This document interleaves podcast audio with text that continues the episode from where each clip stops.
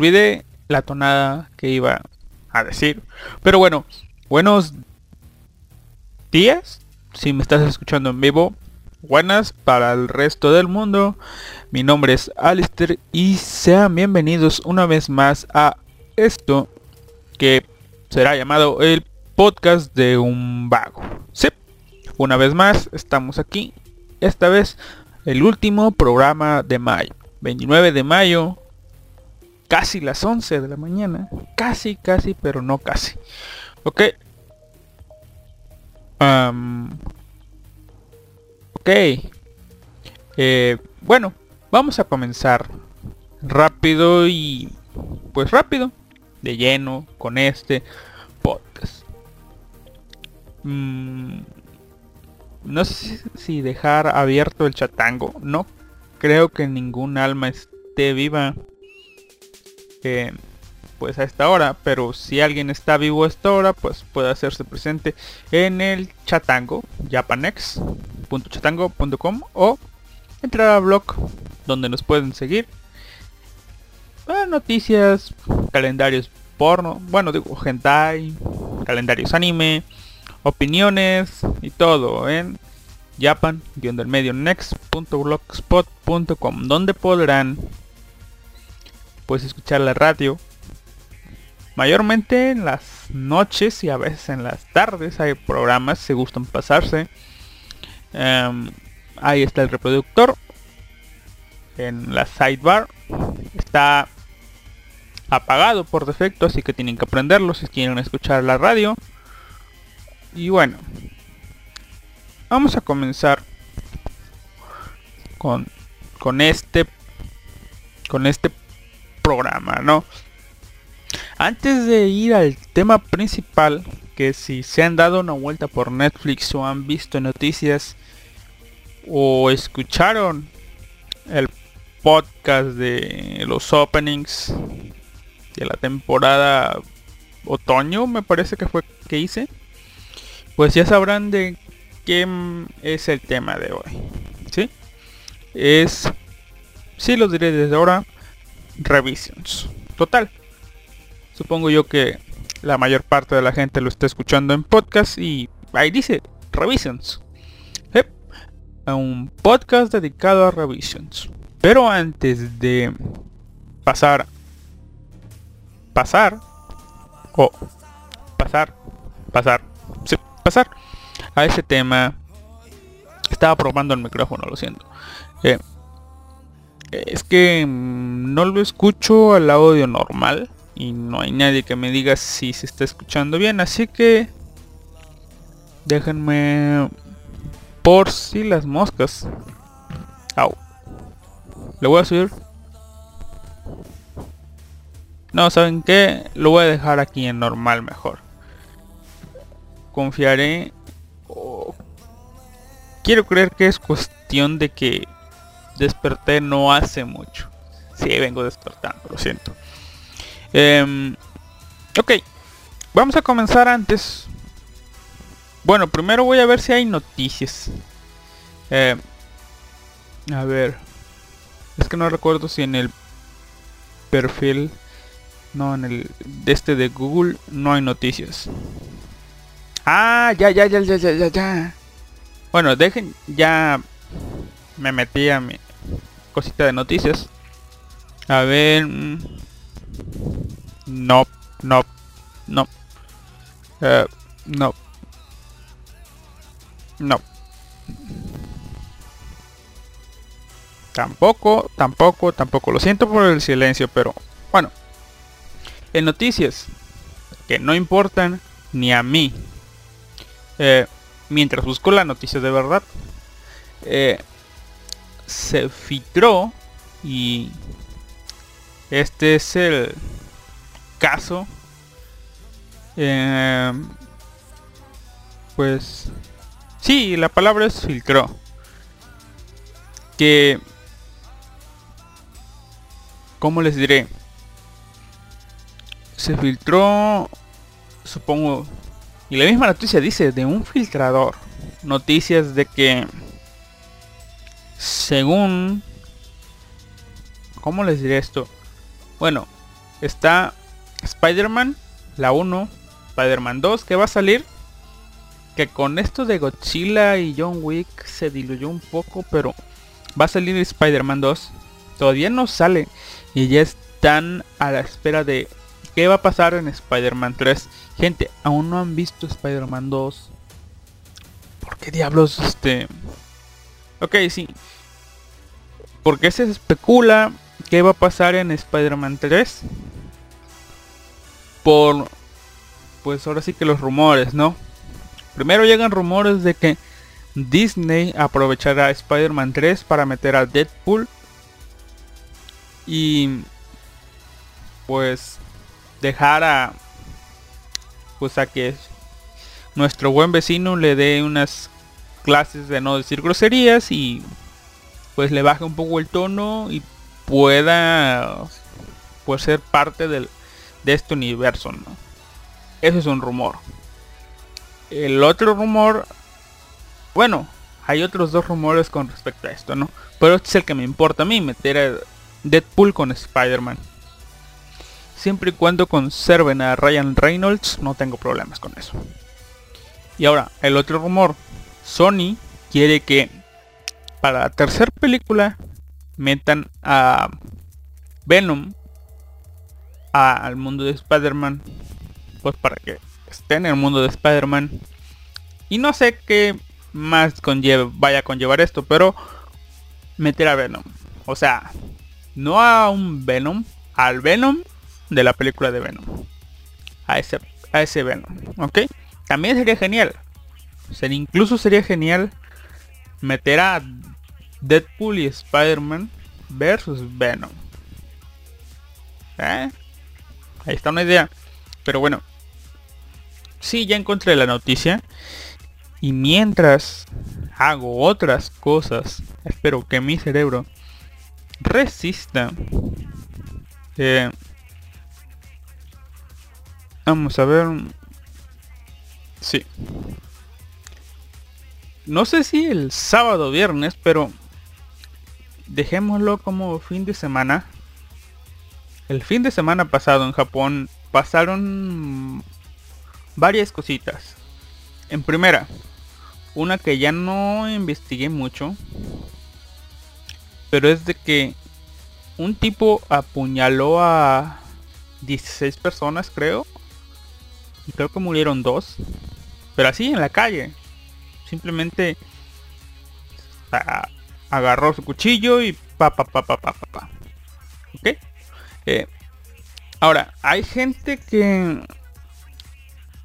que decía, creo que era, sí lo diré, creo que era Kaiser, que decía de que en Japón la gente no va corriendo con, pues con un cuchillo en mano. Y bueno, tal pareciera que sí, pero pues ya poniéndonos a pensar es que, y de hecho, creo que Gato Cosmos mencionaba que los japoneses se peleaban a puño limpio y si acaso sacaban cuchillos, pero pues tiene sentido, esos japoneses pues hasta en sus locuras siguen las reglas. No tienen tanto acceso a armas porque pues está prohibido, va contra las reglas de la aportación de armas y lo más fácil es conseguir un cuchillo. Así que pues en Japón las noticias violentas normales, por así decirlo, son o con cuchillos o que atropelló a alguien. Y el otro caso es de que se aventó las vías del tren. Pero bueno. Eh, qué iba con todo esto? Pues sí, un tipo no, se abalanzó contra un tumulto de gente e hirió a 16 me parece. Creo que dos murieron, pero no me crean tanto. No, no recuerdo bien lo que es la noticia, ni en qué ciudad fue, pero fue en Japón. Y ya saben, en Japón estas cosas son noticia porque casi no pasan. Ahora, lo que sí empezó a estremecer al mundo, incluso podemos iniciar la nota con Nicebot. ¿Sí? Algo así con el Nicebot. Si vieron School, Dead, School Days, ya podrán intuir de qué estamos hablando. Estamos hablando del caso de Yuka Takaoka. Sí. Yuka Takaoka. Una mujer que se hizo famosa en internet por lo que hizo. Vamos a leer la nota oficial de una fuente pues confiable, ¿no? Vamos a leer la nota y después le ponemos la salsa y los aderezos. Una mujer apuñala a un hombre en su apartamento en Shinjuku. A ver, aquí está. La policía metropolitana de Tokio arrestó... Ah, fue el jueves. Pero sí, la noticia para Occidente llegó el fin de semana. La policía metropolitana de Tokio arrestó el jueves a una mujer de 21 años por apuñalar en el abdomen a un conocido en su apartamento en el barrio de Shinjuku. Alrededor de las 3.50 pm, Yuka Takaoka, de ocupación desconocida, usó un cuchillo de cocina para apuñalar al hombre, de entre 20 a 30 años de edad, en el abdomen, dentro del apartamento, en el quinto piso. Después del incidente, el hombre usó el ascensor para intentar huir y logró bajar al primer piso. Posteriormente, la misma Takaoka alertó a la policía de lo que había pasado. El hombre fue trasladado a un hospital donde permanece en estado grave, según la estación de policía de Shinjuku. Takaoka, quien ha sido acusada de intento de asesinato, admitió las acusaciones. Me gustaba tanto que quería matarlo y luego morir con él, mencionó Takaoka a la policía. Los oficiales que llegaron a la escena encontraron al hombre con dos heridas en el abdomen. Takaoka estaba sentado a su lado y la policía ahora está investigando las circunstancias que llevaron al incidente. ¿Ok? Ahora, ¿por qué este caso causó tanto revuelo? Si ustedes quieren ver imágenes, porque hay varias imágenes de lo que es la chica, que... Ok, la chica sale sin maquillaje, pero digamos que un poco arregladita está bien. Digamos que yo sí le daba, ¿no? Ok, es una chica mm, de buen ver que pues digamos que pues difícil no la tenía y entonces ¿por qué causa tanto revuelo? incluso hay fanarts de ellas porque ya podrán ver la noticia como que de dónde viene su fama, ¿no? La catagola, catagolan, hoy, catalogan como una yandere de la vida real. Sí, señores, las yanderes existen. Aunque, no sé, una yandere está ahí para proteger su amor y ahora sí que matar o ponerse violenta con todo aquel que intente pues obstruir su amor. No tanto para matar a su propio amor. Aunque como dice aquí, lo que le dijo a la policía sí deja un poco de dudas, ¿no? Porque dice, me gustaba tanto que quería matarlo y luego morir con él. Es decir, básicamente si no es mío, no será de nadie. Y así que yo estoy en duda, ¿será una yandere en sí? ¿O es algo así como una variante de yandere, una yangire? Recuerden el programa de las Dares. Y pues esta es mi duda, ¿no? ¿Es una yandere tal cual o es una yangiri? Y mientras pensaba esto, surgieron más fotos de la chica. Surgieron unas fotos que creo que son de su Instagram. La verdad, ni siquiera me... Creo que no ha sido tanto mi morbo por ir a buscar. Solamente me quedé a ver lo que es la captura de pantalla de lo que parece ser su Instagram o alguna red social o fotos de su propio celular, no sé. Una galería de fotos donde la chica se ve que es podríamos usar el término otaku. Tiene podría caer casi que casi en el estereotipo de una Nekito Yandere Kawaii. Porque tiene fotos de cosplay. Pues más o menos ese rubro. Tiene fotos de Toga. Haciéndola, mejor dicho, de Toga de My Hero Academia. Así que la tipa señales ya daba. ¿Ok? Simplemente fue que... Pues... En el normal de la gente no está pensar que alguien sería capaz de hacer eso. Pero bueno. Y menos una chica no por ser chica. No, de hecho sí, por ser chica, piensan, diablos, no se va a poner violenta. Pero, pues sí, se puso violenta. Ahora, ¿a qué quería llegar con esto? De, pues de que yo ya les dije la noticia, ya con eso están enterados. Ahorita le pongo la salsa, no se preocupen. Busquen en Google Yucatacaoca, ¿ok? Por si quieren ver las fotos, ya les dije. Para ver las fotos van a tener que entrar a alguna de estas noticias, pero si hacen este ejercicio de buscar en Google lo que son las, pues ahora sí que noticias, se van a topar con que las páginas, lejos de agregar, pues ahora sí que salsa esto, simplemente generan un poco de, no un poco, un mucho de clickbait. Buscan hacer clics fáciles y la verdad se ponen dos cosas. Una, sí, en cierta medida tienen razón por hacer lo que hacen con las notas. Y en segunda, eh, ah, ok, tiene que ver, no tiene que ver, pero bueno. ¿A qué voy con esto? De momento he visto tres. De las cuales una de las tres se ve como si fuera un clickbait absoluto. Pero si te pones a comparar las tres notas es la que más razón tiene. ¿Ok? Y más viendo el capítulo más reciente de la serie con la que comparan. Ahora, ¿cuáles son? La primera, de todas, fue comparar con School Days, ya saben, el Nice Boy. Donde a Makoto lo acuchillen. Y bueno, tiene relación por lo de que lo acuchillen en el abdomen igual que a este tipo. Pero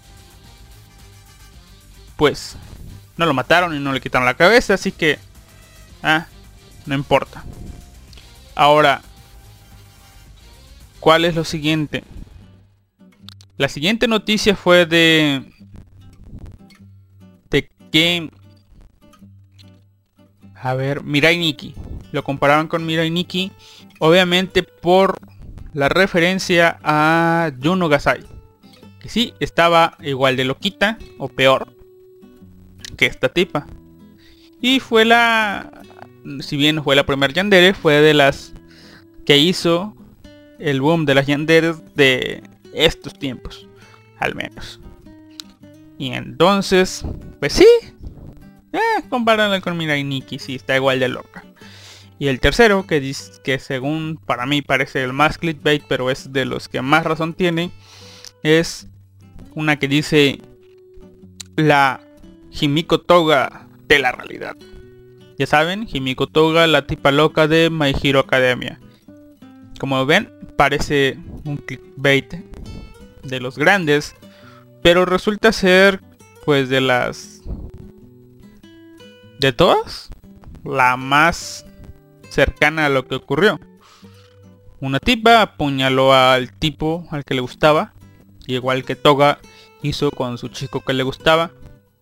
Tanto, pues, pues porque le gustaba, ¿no? Simplemente. Y ya. No voy a ahondar en eso porque puede ser spoiler.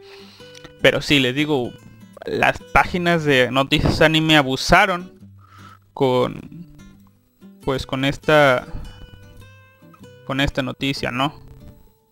Ahora, vamos a ver pues digamos que la salsa y el aderezo de esa noticia.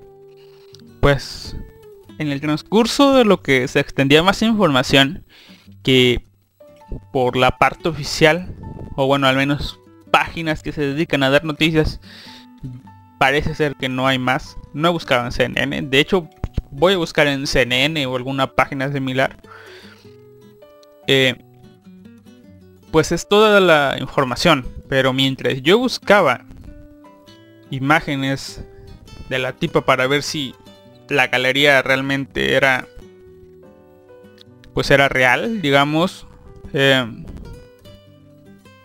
me topé con que en Facebook ya comenzamos un poco con la calidad dudosa no un tipo que dice radicar en Japón y dedicarse español em, y dedicarse a lo que es el servicio de host menciona que eso, que él está viviendo en Japón y se dedica al negocio de los hostes español, así que posiblemente tenga buen, buen cuerpo y lo hayan dejado trabajar allí en un Japón como host. Que menciona que hay un... Pues ahora sí que muchas habladurías respecto al caso. ¿Sí? Que mencionan lo siguiente, ¿no? Que al tipo que apuñalaron era un host. Y este tipo, Yuka Takaoka, lo frecuentaba mucho. Básicamente la tipa estaba coladita por él, estaba enamorada de él. Pero ya saben, es un host. Simplemente le brindan servicios de compañía. Entonces, un día Yuka Takaoka vio que este tipo se fue con una chica. Suponemos que se fue, que los vio que se fue a su apartamento, que se fueron muy juntitos y que hizo las conclusiones de que estaban saliendo y que el tipo le era infiel cuando es un host o que el tipo no era de él, ella, ¿no? Le cayó ese el 20 de que no iba a poder estar con ella. Entonces, pues supongamos que llegó el día, lo visitó en su apartamento, como una buena stalker sabía dónde estaba el apartamento y posteriormente procedió a apuñalarlo, ¿no?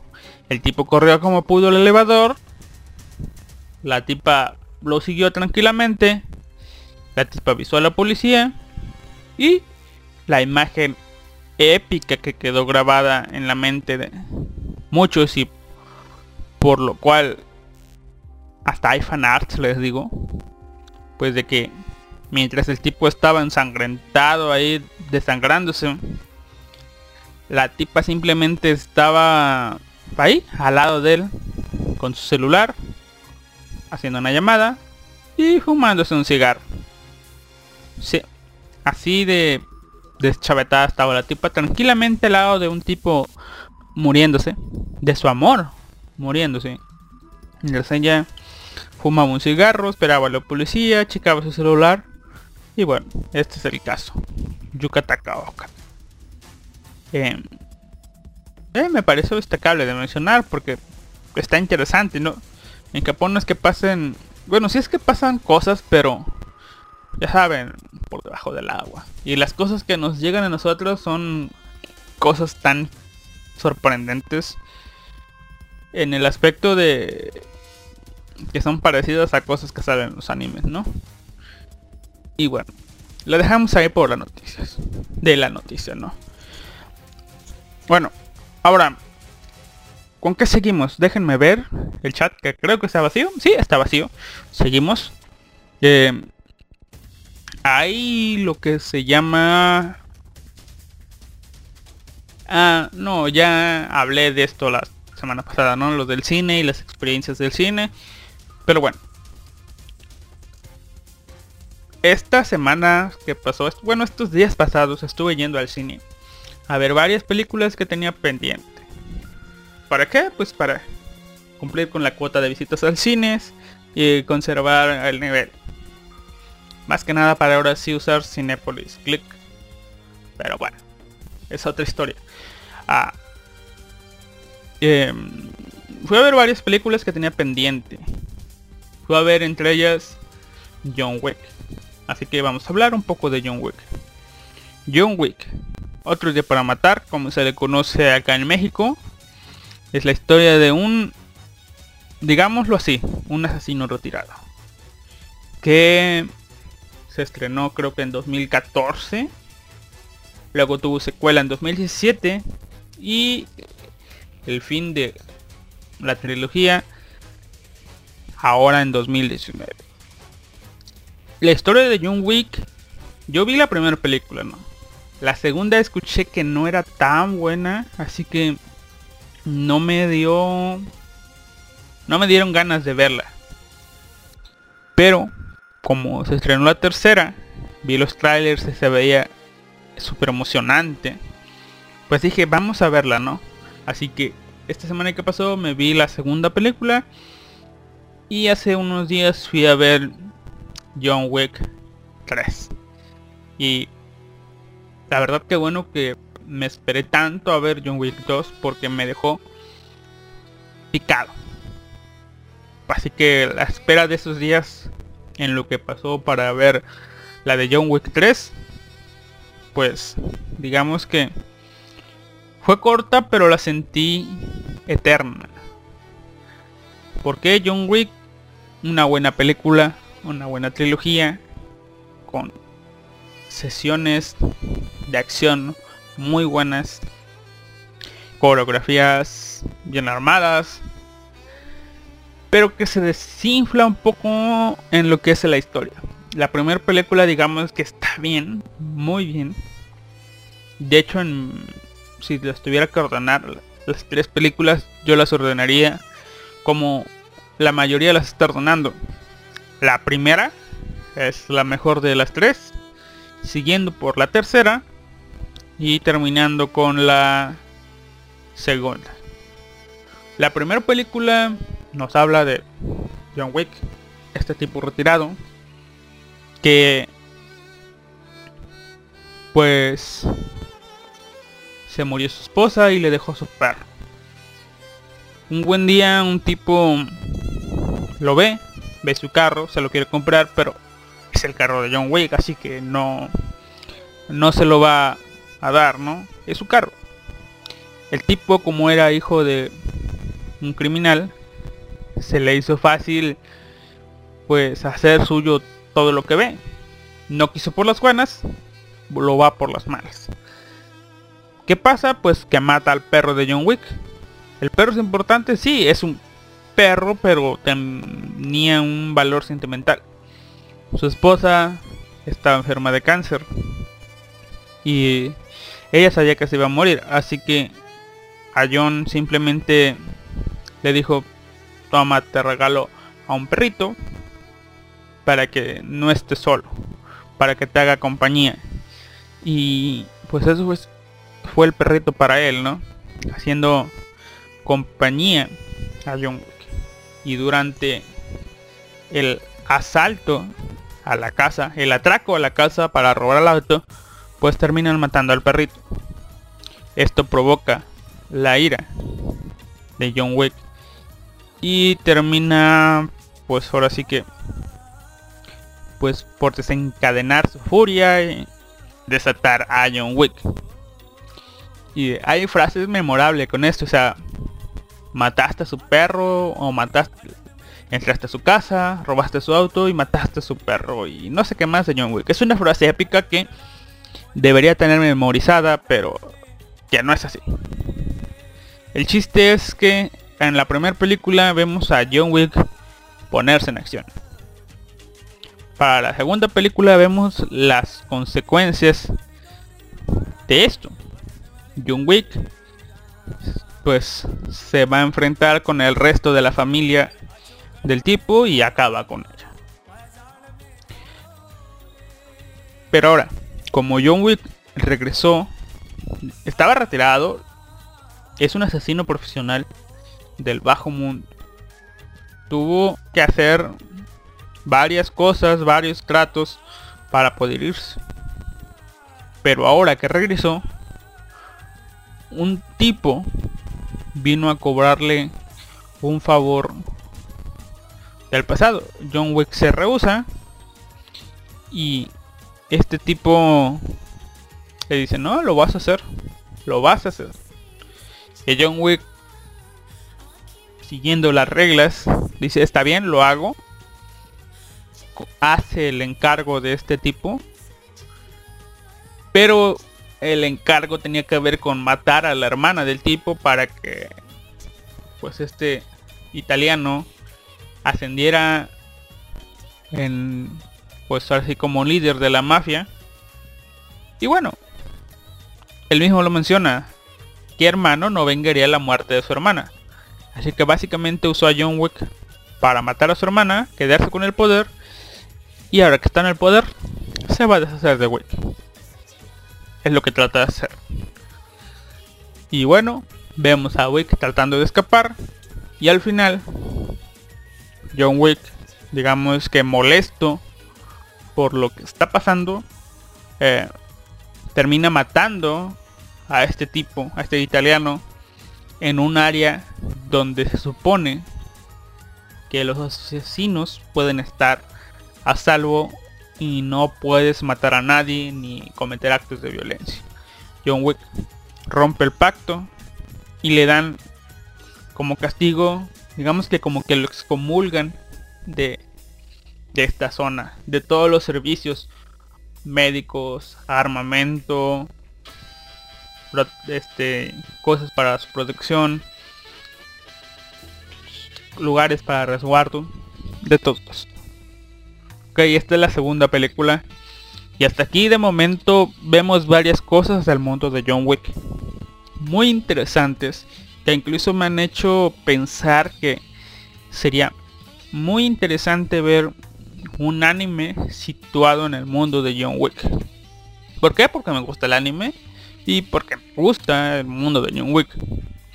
En el mundo de John Wick tal pareciera que es un mundo a lo Hadaka Tonkotsu Ramens donde hay asesinos y son muy rápidos y la gente no los ve o simplemente la gente sabe que pasa algo y que no debe meterse en pues cosas que no les llaman porque hay veces que matan a gente a su a la vista de ellos y ellos siguen como si nada.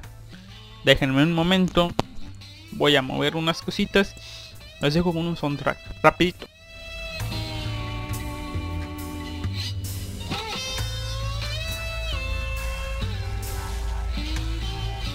Ahí está. Ahí está. Ahora sí era rapidito les dije ¿eh? pues sí como les digo dejando eso de lado que pareciera que eh, en este mundo los asesinos son vistos como cosa normal y mientras no es ese objetivo y no te metes con ellos, no va a pasar nada. Tenemos que... En este mundo hay algo que se llama la Orden Suprema. Es... Pues... Ahora sí que el ente de mayor nivel en todo esto. Solamente algunas pocas personas pertenecen a este consejo donde tal parece solamente acceden aquellos que son importantes para la industria de esto pues del bajo mundo. Y digo industria porque pareciera que aunque estés prestando un servicio pero sea un servicio importante y seas el representante puedes pertenecer a este a esta orden pero la mayoría son jefes de organizaciones criminales. El jefe, suponemos, supongo yo que el jefe de la mafia Rusia, el jefe de la japonesa, el jefe de la italiana y así, ¿no? Jefes de alto rango. Eh, y esta orden secreta, digamos que tiene sus instalaciones para tecnológico, claro está, pero imagínense que fuera algo así como el Guild de un mundo medieval que pone las órdenes para digamos matar a X o Y persona pues, a través de contratos, ¿no? Que determinadas personas aceptan y eso deber cumplirlos. También está otra parte que, o sea, tienes que seguir las reglas de la Orden Suprema. Ok, comenzando por eso. Reglas hay muchas y las vamos a ir abordando con los otros elementos de John Wick. Otra de las cosas que existe es el Hotel Continental. Tal pareciera ser una cadena de hoteles afiliada a la Orden Secreta. Este digamos que es el piso franco, es la palabra que se me viene a la mente, de John Wick. Es un hotel donde tienes la seguridad de que tú como asesino no serás atacado y tú tienes la obligación de no atacar a nadie. Así que si tú estás persiguiendo a alguien o te están persiguiendo a ti y entras allí, basta violencia, te conviertes en un huésped normal. Así que si te están persiguiendo y entras ahí, estás a salvo. en lo que te preparas y decides salir o en lo que tu perseguidor decide pues ahora sí que decide darse por vencido y e irse ahora em, qué más pues bueno em, cuando tu perseguidor ahí no si tú estás persiguiendo a alguien y entra ahí se supone que puedes entrar tú no hay problema, pero no le puedes hacer nada a esa persona, así que está salvo. Tienes que esperar a que salga. Esta es una de las reglas que rompe John Wick y lo que desencadena en toda la película 3.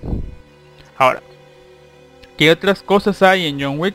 Están las monedas de oro. Digamos que la película es de 2014, se estrenó la segunda parte en 2017 y la tercera en 2019. Así que hubo mucho tiempo para especulaciones de lo que hace la moneda. Teorías que a la larga se van cumpliendo. ¿Por qué? Porque tienen que ver esto de la moneda de oro. En John Wick manejan una moneda de oro como pues así que como una moneda. Pero dejaba la duda de qué diablo significaba la moneda. ¿Por qué? porque veíamos pagar con una moneda de oro por servicios de limpieza, es decir, por recoger los cuerpos. Veíamos una moneda de oro por armas. Y también veíamos pagar con una moneda de oro por dos tragos. Y eso último es lo que nos dejaba en duda qué diablo significaba la moneda de oro. Tal parece ser que en el mundo de New Wick la moneda de oro es el pago por un servicio, algo que te demuestra el estatus de la persona, es decir, es lo suficientemente importante para tener una moneda de oro y pagarte con ella. Y al ser de oro, tú bien podrías canjearla por otro servicio o derretirla y gastar el oro, ¿no? Era tu decisión las monedas de oro digamos que eran infalsificables porque tienen, les digo, una organización que hace las monedas de oro con altos estándares de calidad. Y a lo que voy, pagas por servicios, sea lo que sea. Servicios del bajo mundo, ¿no? Otro elemento que se nos menciona en John Wick son... No recuerdo el nombre, lo llamaré fichas. Tal vez sea el nombre, fichas. Es una especie de... De... Chapita. De metal, supongo yo que es bañada en oro o algo así. Y... ¿A qué voy con esta? A que... Esta chapita, supongo yo que cada persona tiene solamente una, pero bueno. Tenía varios motivos. Era como un compromiso más allá de lo que es la moneda de oro. ¿Por qué? Porque era como un pacto de sangre donde tú le dabas tu chapita con tu sangre a una persona a cambio de un favor. Supongo yo que eran favores de vida o muerte y lo cumplían. Y le dejabas tu chapita a tu deudor y tu deudor podía venir en un futuro y querer cobrarte ese favor. O tal vez nunca venir. No sé. Pero si tu deudor venía y quería cobrarte el favor, tenías que hacerlo, fuera lo que fuera. Cuando tú cumplías el favor, pues lo que pasaba era que este tipo ponía su sangre en el otro lado de la ficha y así el favor estaba cobrado. Y listo, eras libre de ese deber. Esto es lo que pasa en la segunda película. En la tercera. El cobro de las fichas. Y pues hay más, no se nos muestran más organizaciones. Como por ejemplo la organización de un negrito que controla a los vagabundos y que tiene su propio internet, eh, su internet analógico inhackeable a base de palomas Y sí, como suena, a base de palomas y vagabundos. Pero eh, no ahondaremos mucho en eso. Solamente es interesante. Pero sí, la tercera película nos muestra a John Wick tratando de escapar de muchos asesinos. ¿Por qué? Porque ahora él es objetivo de ellos por haber roto las reglas del Hotel Continental. John Wick decide escapar y buscar al jefe de la Orden Suprema para conseguir su perdón. ¿A cambio de qué? Pues a cambio de que él haga algo que el jefe quiere.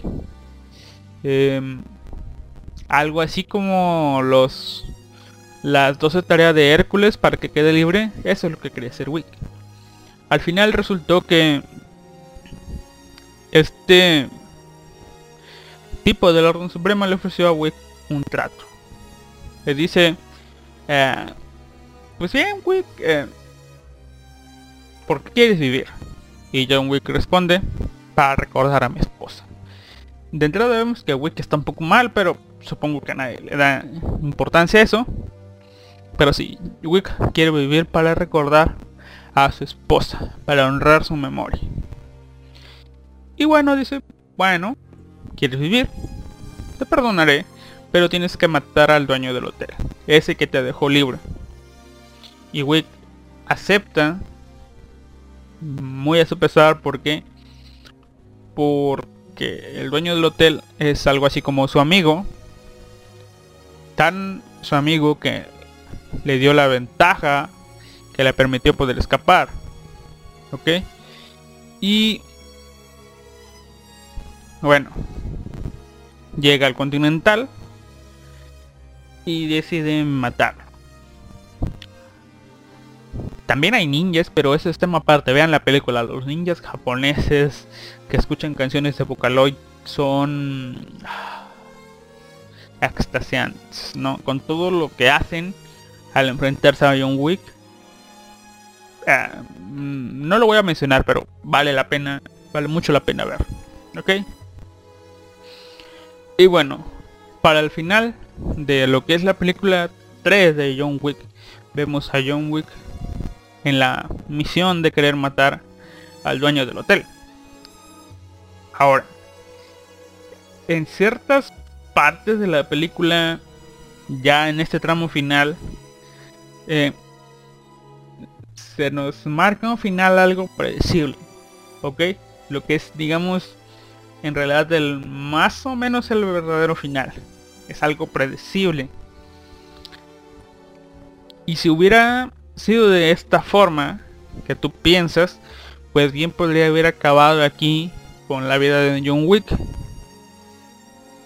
y con la trilogía de películas y con toda esta saga, acabando con Wick como una especie de de mártir o de títere del sistema y que el bajo mundo se maneja así.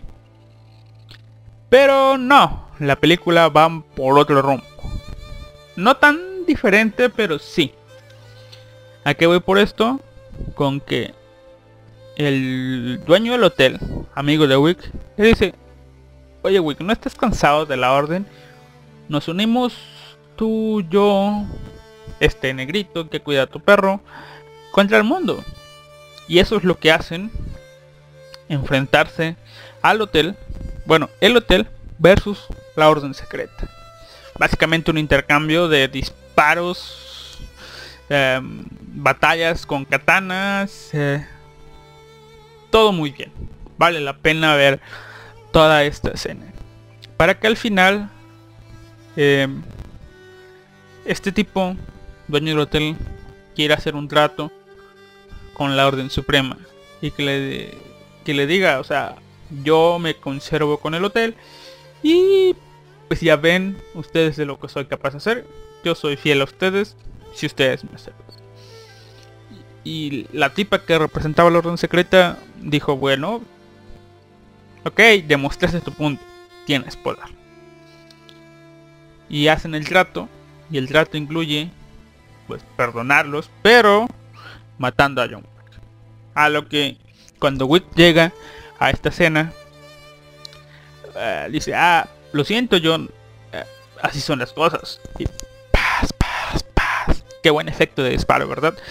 Eh, John Wick termina siendo acribillado por este tipo que lo hace caer de el segundo, tercer, cuarto, quinto, sexto piso y cae casi a su muerte. Y aquí, como les digo, pudo haber acabado la película sin problemas. Acabamos con una saga. Pero... eh, ah, digamos que John Wick todavía genera dinero. Así que vamos a extender esta saga un tiempo más. ¿Qué es lo que pasa? Pues salvan o rescatan a John Wick. ¿Quiénes?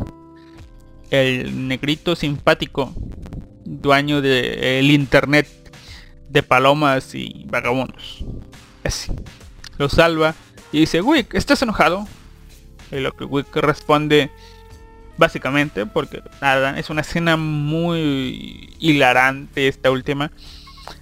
El chiste que John Wick resulta, sí, estoy enfadado. Y pues se nos presenta, digamos que un- una entrada a lo que podría ser John Wick 4. Que bien pudiera ser la cuarta y última película o la primera película de una segunda trilogía. No sé. Digamos que si fue fuera la cuarta película y la última, estaría bien, ¿no? John Wick versus la Orden. John Wick y el negrito versus la Orden. En fin, la película, si les gusta ver películas de acción con algo de historia y un mundo bien desarrollado, adelante. Como les digo, la primera película está muy buena, está muy balanceada en todos, todo lo, todo acción, coreografía, imagen, desarrollo, todo, está bien. La segunda está más o menos. La tercera está bien en casi todo, pero la bueno, el desarrollo de la historia está ah.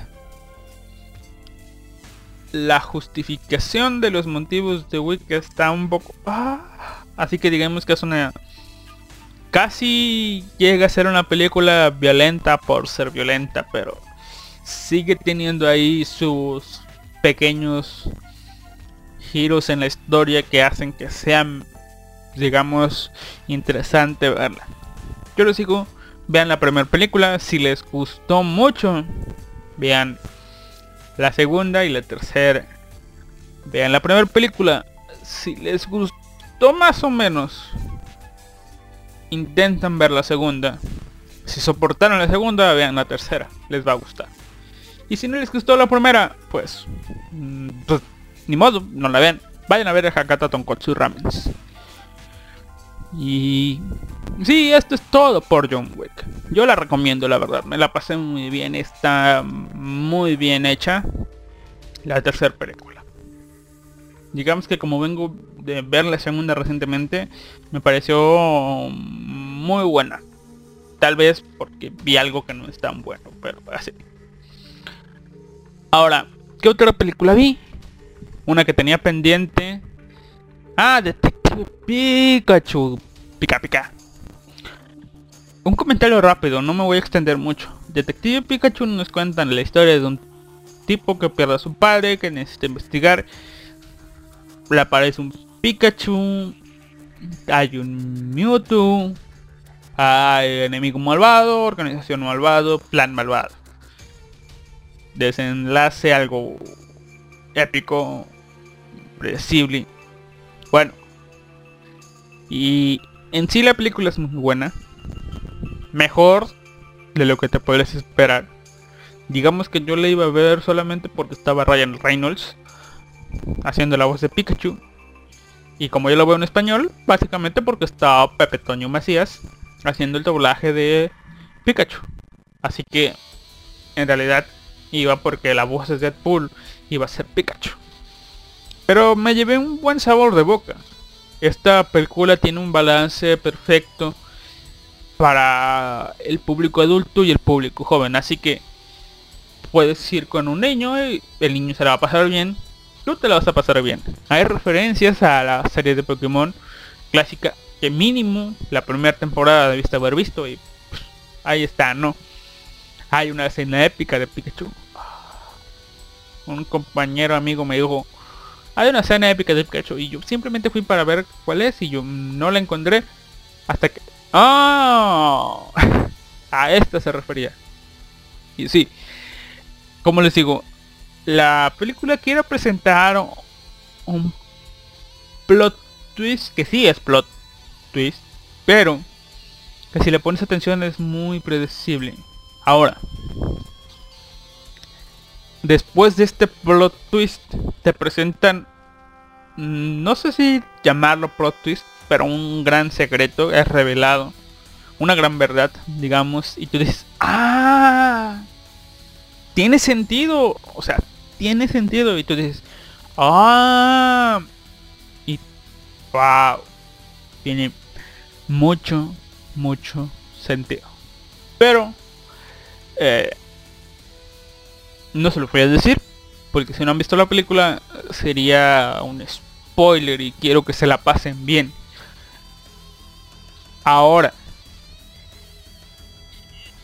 No, porque si lo digo así. Bueno, bueno, bueno. Lo voy a decir escondidito para que no revelar. Este último, digamos que gran spoiler, si van a ver la película ustedes van a saber. El que sale al final de la película.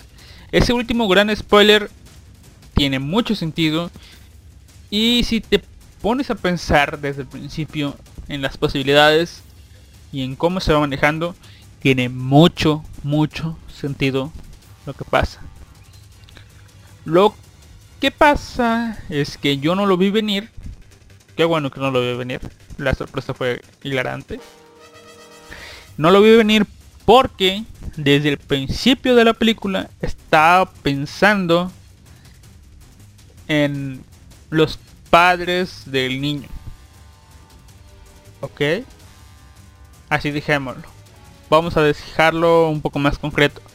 Estaba pensando en los colores de piel de los padres del niño. Dejémoslo con que la madre del niño era una morena, morena, morenaza. Y el niño es color chocolatito. Así dejémoslo. Así dejémoslo. La película es recomendable tiene muchas cosas que pasan convenientemente para la trama y otras muchas que parecen digamos que Deus ex machina o mejor dicho ayudas del guion pero que si te pones a analizar muy un poco no muy profundo ¿va? pero si te pones a analizar con calma tiene sentido muchas cosas de las que pasan así que digamos que está redondito, su guion se justifica muy bien y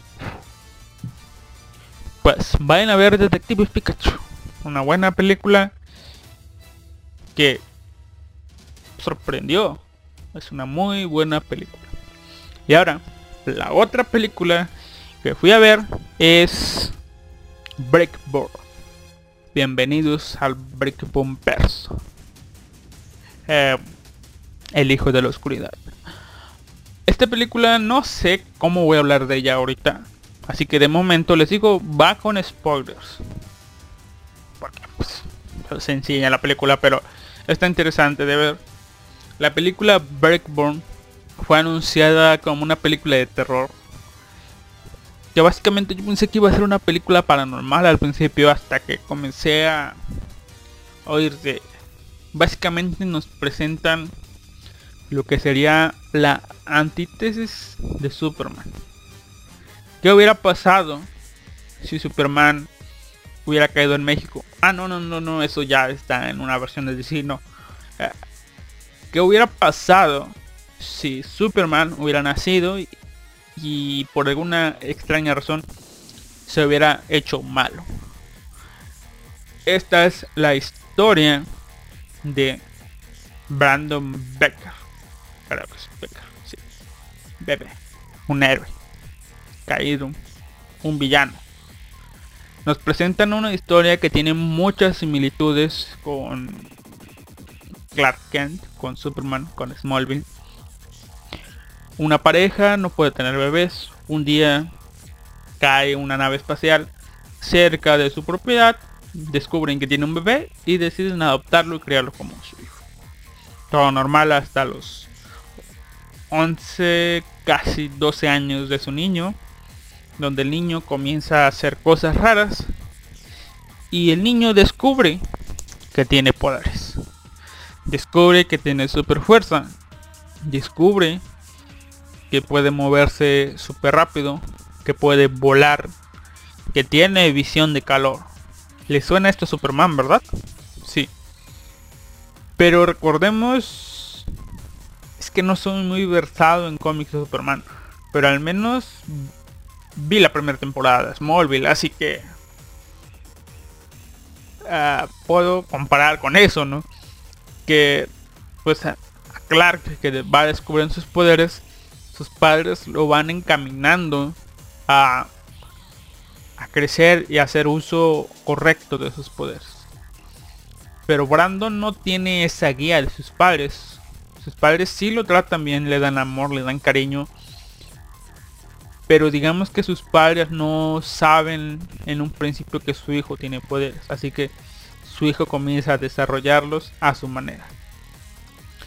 Eh, ¿En qué va y desencadena esto? En que pues el niño, como niño de dos años, se enamora de su compañerita. Y pues digamos que como que la cosa, ¿no? La niña le tiene miedo, lo llama pervertido. Eh, el tipo va y mata a la madre de la chica, la desaparece, deja una firma. En un principio pensé que era una firma extraterrestre, como la S de Superman.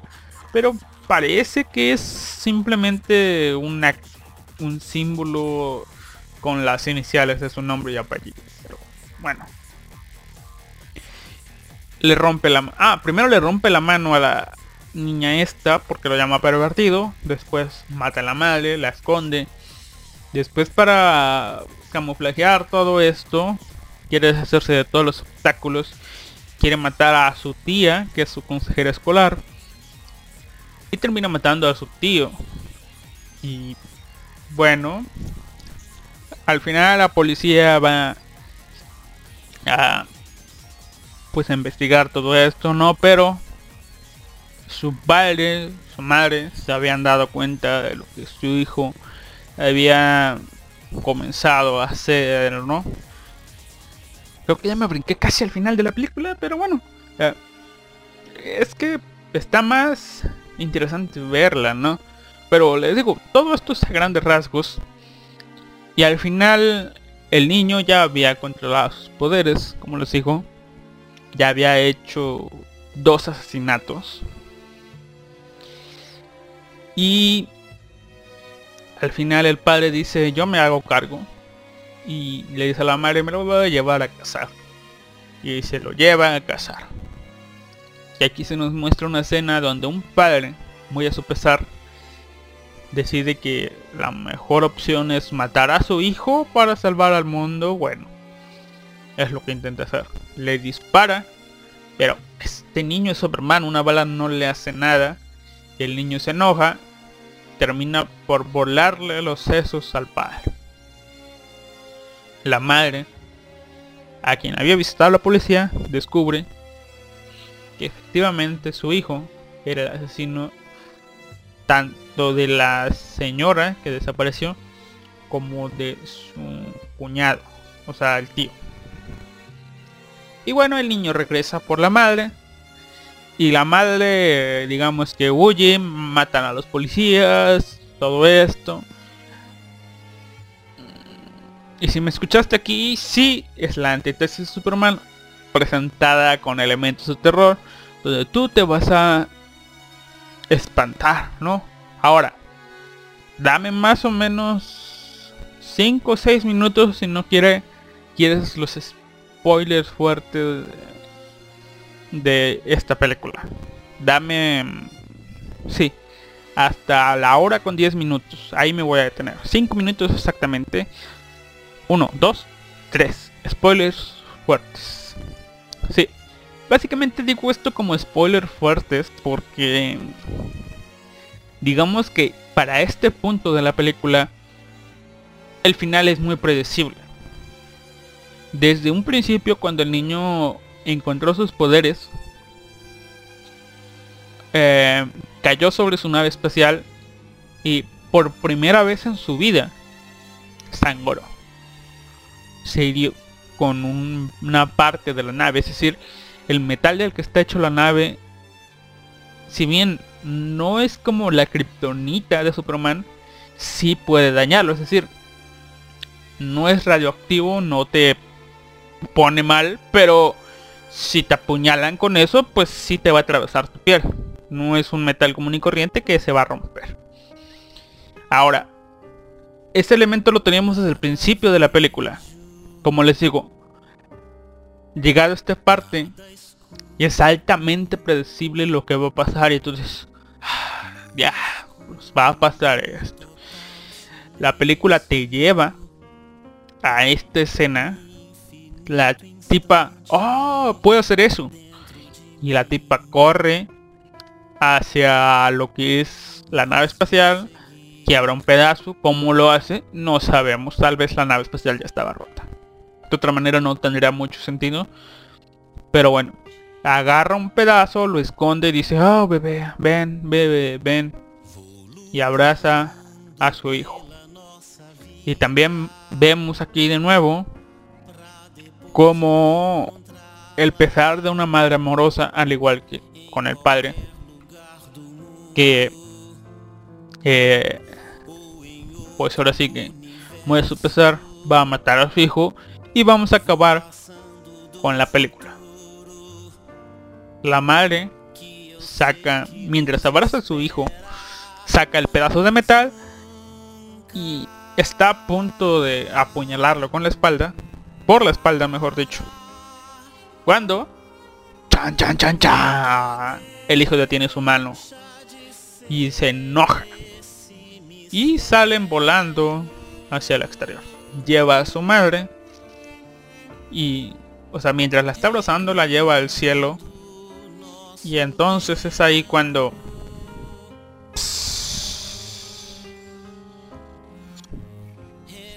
la deja caer y la madre muere. Sí, me sorprendió el final porque, más que nada porque pensé que iban a acabar con un cliché super clásico de acabemos con el monstruo y ya.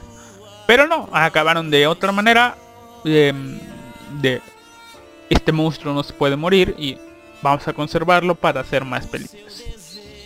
El final final ya es más es más un poco más como les digo más macabro.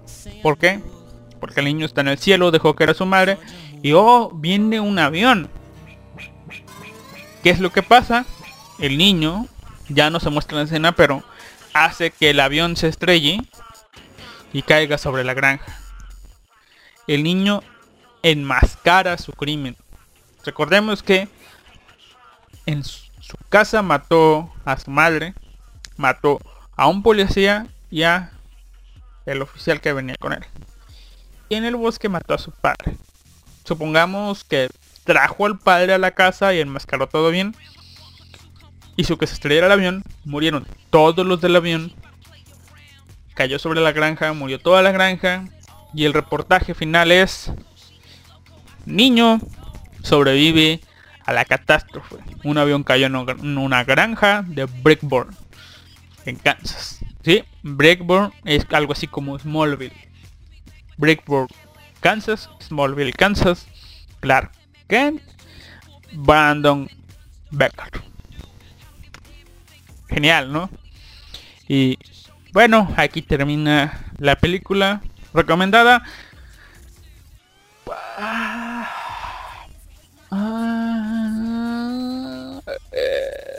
No sé si llamarlo una película palomera, pero si te gusta la película de superhéroes, te gusta la película de las películas de terror, puedes darle una oportunidad, tal vez te la pases bien.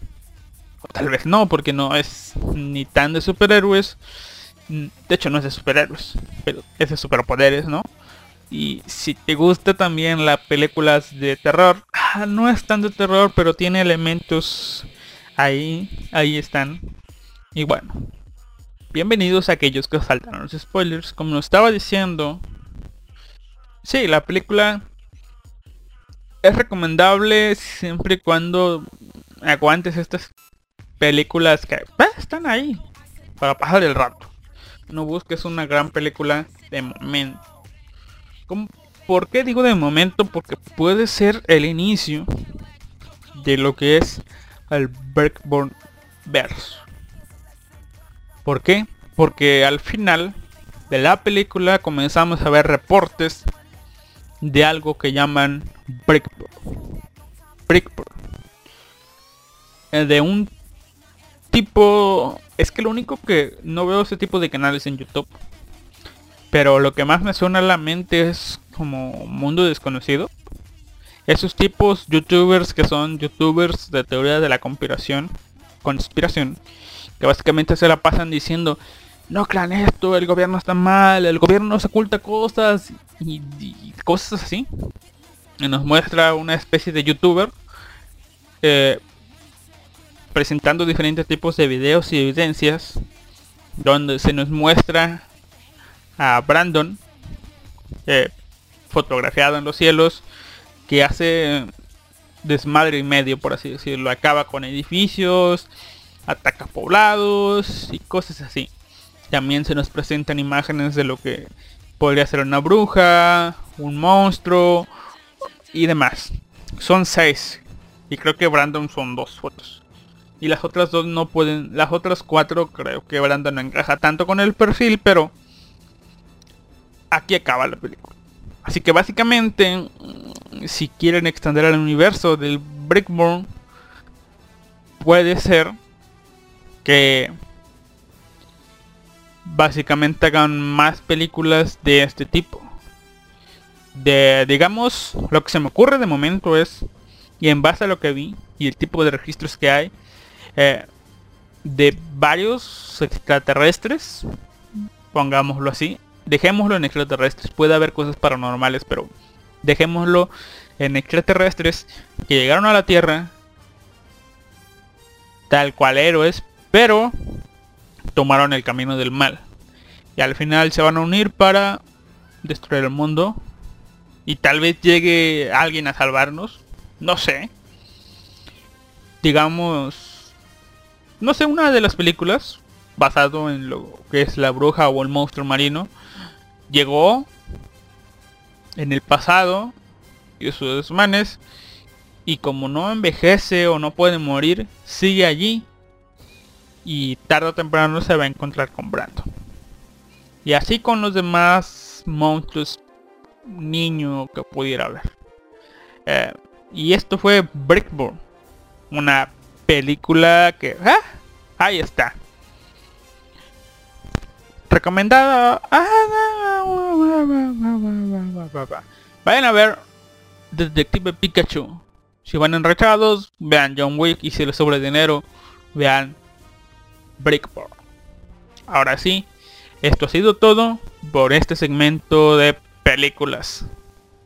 Em, los voy a dejar con Sí, la voy a quemar desde ahorita.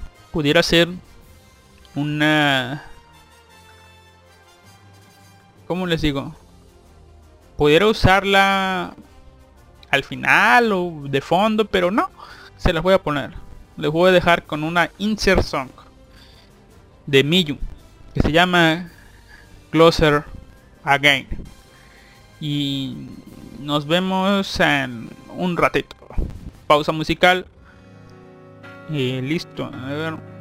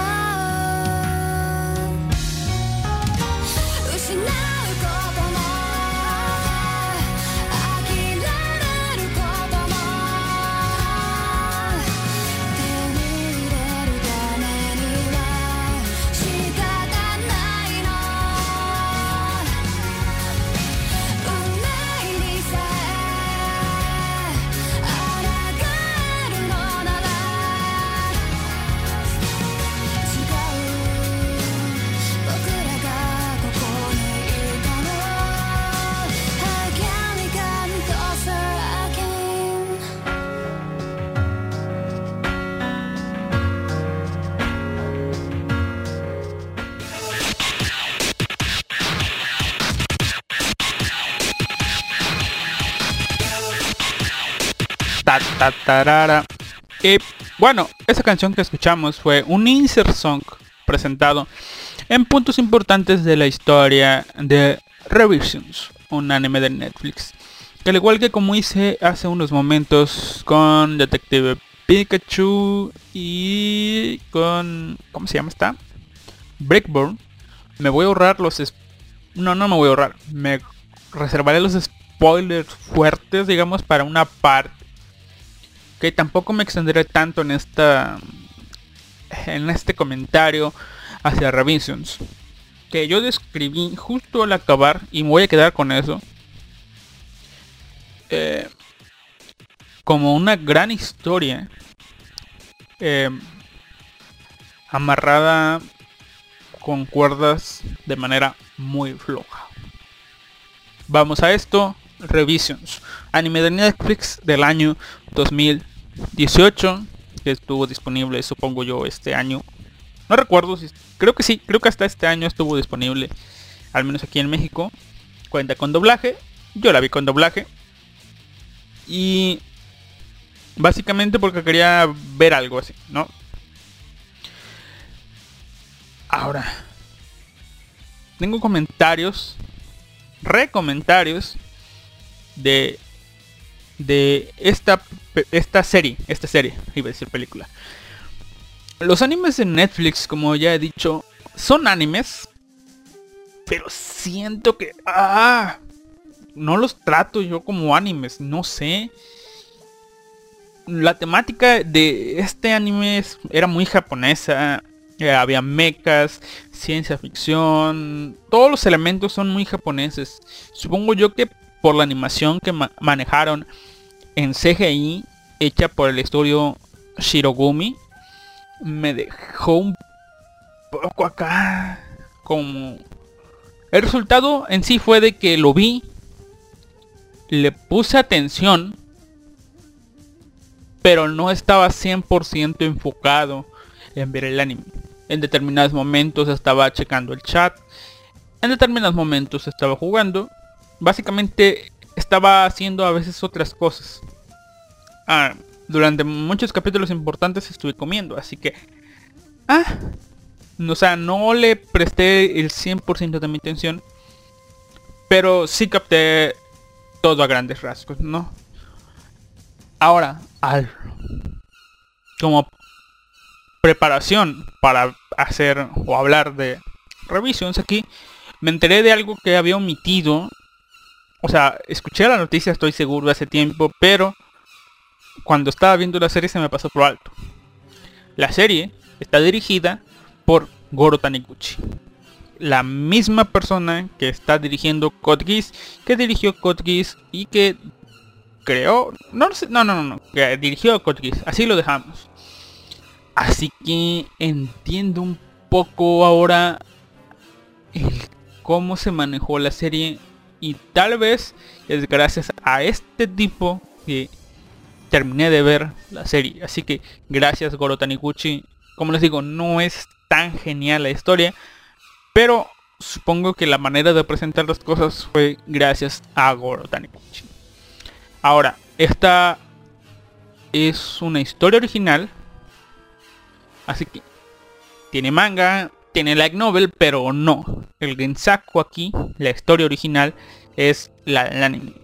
El manga está basado en el anime. Novela ligera creo que va a tener. Va a estar basada en el anime. Y el responsable son dos. Makoto Fukami y Taichi Hashimoto. El segundo ah, ha hecho cositas. Pero el primero es el autor del manga de Mahou Shoko Girls of Asuka. O al revés, no sé. Pero el de Asuka es, digamos que el autor de esta historia. El que la hizo. Así que ciertas cosas que pasan en el anime tienen sentido también. Ya con conocimiento de esto. ¿Puedo leer la sinopsis o no? Vamos a presentar la historia a grandes rasgos. Y al final, al final, al final, eh, los spoilers, ¿no? Bueno, de hecho va con spoilers toda la serie, pero hay un spoiler grande. Al principio de ver este anime, lo dije y lo vuelvo a decir. Toda gran historia comienza No, no, no, no. Todo anime que comienza con una muerte tiene una gran historia, ¿no? Y la mayoría de las veces sí. Pero aquí comenzó con una muerte de... No de un protagonista. Eh, y... mm, Pues comenzamos en 2010. Donde están secuestrando o una tipa llamada Milo salva al protagonista de de esta serie, a Daisuke Dojima. Y le dice, tú eres importante, tienes que trabajar y proteger a tus amigos en el futuro, sálvalos a todos. Y se va. Y este chico se queda con eso en su mente. Vamos, a un niño le dices, tienes que salvar a todos. A, a veces no se lo cree, pero este tipo se lo creyó. Y nos cuenta que se esforzó durante toda su vida para cumplir las expectativas de su salvadora. Entrenó su cuerpo, se preparó. Básicamente es un chico entrenado. ¿Ok? No nos dicen hasta qué grado, pero digamos que es entrenado y está en forma. Sus amigos forman su grupito de amigos. Es Daisuke Dojima, el protagonista, aquel que fue salvado. También tenemos a Marin Temari, Mari Mari, la amiga de lentes delicada. También tenemos a donde están se me van los nombres, es que tienen como lo vi en español, no tengo idea si son respetaron los nombres, pero tenemos a dos, como les digo, a dos hermanos que se llaman, aquí están, mi siempre confiable que se llaman, ah, si era ese nombre, Chank Lu Steiner, es que en el español creo que nada más le llaman Lu, Chang Lu Steiner y su hermana. Digo, Chang Lu Steiner es la chica y Chang Guy Steiner es el chico. No recuerdo en español si los llaman así, pero no se me hace muy conocido. Y tenemos a el otro chico que se llama Keisaku Asan. Ahora, gracias a este pues aviso de su en el pasado de esta chica pelirrosa llamada Milo que le dijo que tenía que proteger a sus amigos y salvar a todos pues Daisuke creció con digamos que ese pequeño problema que su compañero Keisaku pues cree que es un trauma ¿por qué? porque ante la más mínima sensación de peligro eh, Daisuke actúa. Tal así como que alguien le pide la hora a, su compañera Marimari. Este tipo lo ataca porque cree que la va le va a hacer daño. ¿Sí? Cosas como esta. Oh. Bueno. De nuevo. Me acabo de acordar algo. De algo. Así que. Los dejo con este soundtrack de fondo. Espero no más de 30 segundos. Déjenme hacer algo rapidito.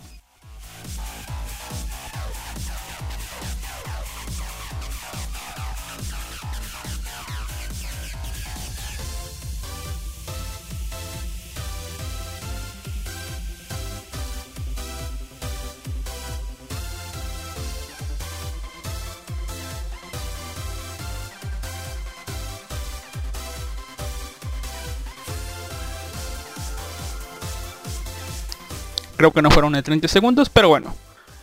A lo que voy. Este tipo Daisuke creció con este pequeño problema, ¿no? Que ante la mínima sensación de peligro, él actuaba y defendía a sus amigos. Básicamente el tipo sobreexageraba, tanto que llegó a hartar a sus compañeros. A Mari Mari, Ahí está. Eh, a su amiga, pues una de las gemelas, ah, pues la hartaba. Al gemelo lo hartaba más. Y el único comprensivo era Keisuke. Era aquel que mantenía ese grupito unido. Todo llegó al extremo un día cuando em, em, tanto, bueno, vamos a ahorrar los nombres, ¿no? Cuando los cinco reciben un mensaje diciendo que deben escapar de de Yokohama porque todo se desarrolla en Yokohama porque algo malo va a ocurrir. Se arma el problemón porque pues porque todos se enojan pensando que es una broma de Daisuke, ¿no? Y están um, justo por reprenderlo cuando pasa. Aquí comienza la historia. Yokohama es transportada al futuro. Todo Yokohama. O casi todo, no, no estoy seguro. Eh, mm, es transportada 380 años en el futuro. A la Tierra en el futuro, ¿no? Y aquí comienza todo. Comienzan a ser atacados por extrañas criaturas. Y es deber de de ellos escapar, ¿no? Protegerse. Comienzan a atacar la escuela. Y aquí, muy a lo High School of the Dead, se demuestra, mm, pues ahora sí que la verdadera naturaleza humana, ¿no? El instinto de supervivencia ante todo. ¿Por qué? Porque al inicio del capítulo habían mostrado a una maestra que decía ser consejera para Daisuke. O sea, muestran a una persona capaz que trata de ayudar a sus alumnos a salir adelante. Y al final del capítulo, cuando los monstruos atacan, esta cierra la puerta del techo para que nadie más pueda escapar, dejando a Daisuke, a Marimari y a más estudiantes como carnada para que ella y los demás que lograron bajar logren escapar. ¿Ok? Y por otro lado, vemos a Dice. Ha llegado el momento que él estaba esperando. El momento de salvar a sus amigos. El momento de salvarlos a todos. Ese momento. Ese momento llegó. Y justo cuando el monstruo va a atacar a Marimari. Y Dice que se da cuenta de que el momento ha llegado. El tipo se da cuenta de, de eso. De que el momento llegó. Tiene que salvar a sus amigos. Pero por alguna razón. Su cuerpo no se está moviendo. Es decir, se nos muestra. Se nos muestra otra cosa muy real. O sea, su deseo de salvar a su amiga versus su instinto de supervivencia. ¿Ok? Todo parece perdido. Y es aquí donde aparece su salvador. Aparece Milo. Y es aquí donde Daisuke pues comienza a decir, ah, todo es real, Milo es real. eh, sabía que este momento llegaría. Terminan salvando a Marimari y a los demás estudiantes y a Daisuke le dan su su pues ahora sí que su armadura tipo Infinity Stratos más o menos. Una armadura con una Jarvis incluida.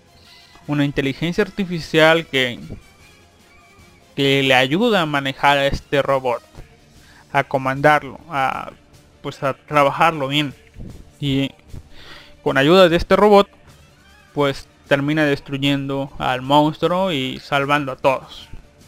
Y el tipo está súper emocionado porque logró salvarlos a todos y pues bien así logra pasar todo esto no los como les digo los sí los ánimos pero el ego de este tipo se va por los cielos porque resulta ser que sí es un salvador del mundo como él creía. Pero ahora la historia comienza a tomar un rumbo diferente de las demás historias Un rumbo que para algunos pudiera ser molesto, pero que para mí me pareció interesante porque es algo que puede pasar. Y a partir de aquí voy a dar grandes brincos a la historia para que ustedes se den una idea de todo lo que pasa. Y si quieren ver la serie, mínimo como ruido de fondo, pues le pueden dar la oportunidad. A partir de aquí vemos cómo... Porque no es solo que los protagonistas hayan sido transportados al futuro.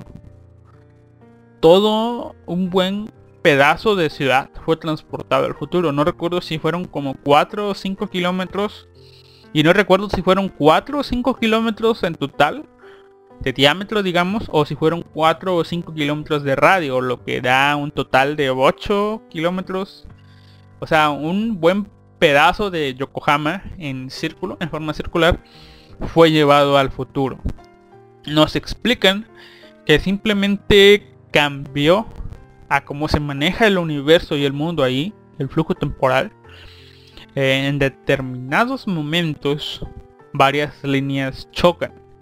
Y lo que pasó aquí fue que Yokohama del año 2380 cambió lugares con Yokohama del año 2017. Es decir, la ciudad de 2017 llegó al futuro y un pedazo destruido, o sea, un cráter, apareció en 2017. Ahora vamos a ver qué diablos pasó con la ciudad. Por un lado, tenemos que como fuerzas del Estado se transportaron también. El alcalde de la ciudad se transportó al futuro. Trató de hacer lo posible por mantener la calma y organizar todo. Sí hubo protestas. Por ahora sí que todo está afuera destruido. Es lógico pensar que lo que pasó, porque se cortó el internet, se cortó, pues ahora sí que líneas de agua, líneas de luz, todo se cortó lo que hicieron, o que pensaron estos tipos fue un ataque terrorista. O sea, cercaron la ciudad por alrededor, todo se ha destruido, pero el mundo existe, ¿no? Estas fueron las teorías que se plantearon estos tipos. Vamos, ¿quién se va a plantear que viajaron al futuro? Por otro lado, la policía descubrió que sí hay monstruos, pero que hay un tipo en un robot y que este robot infringe las normas de uso de armas de Japón y también de vehículos que circulan. Así que detienen a Daisuke, se llevan al robot y Milo que estaba presente dice, oh, perfecto. Tú eres la policía, llévame contigo. Se me olvidaba mencionar que les mencioné, se me olvidó mencionar que les mencioné, ¿verdad? Eh, que Daisuke y Marimari estuvieron ahí. Daisuke con el robot protegiendo a Mari Mari. Pero ¿qué pasó con los otros chicos? Los otros chicos tuvieron reacciones similares.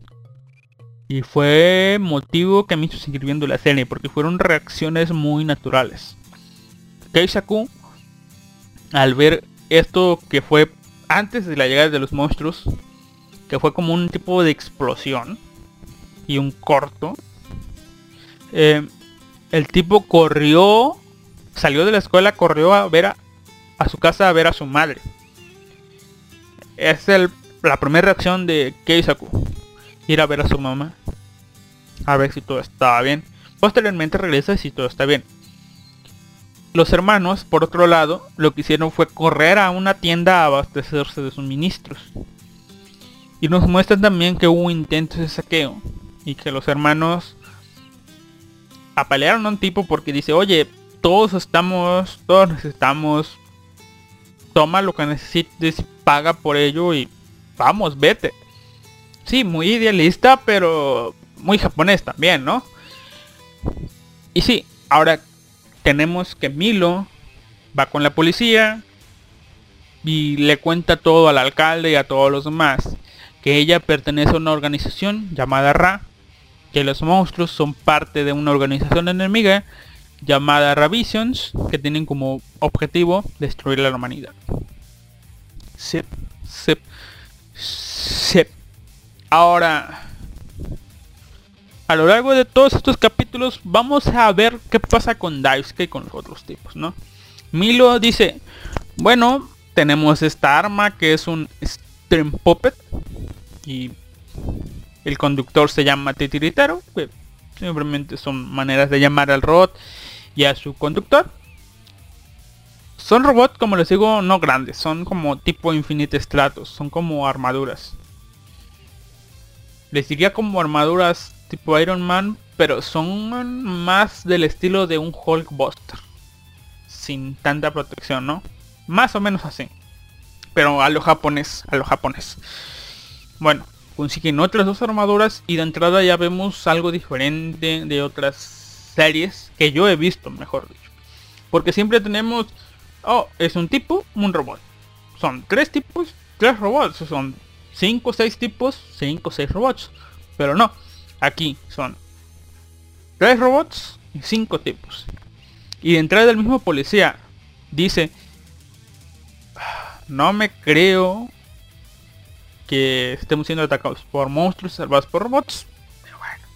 También hay un comentario eh, que dice, ok, por alguna razón me estás diciendo, Milo, que lo único que puede atacar a estos monstruos son estos robots y los únicos que pueden destruir, digo, manejar esos robots son estos cinco adolescentes.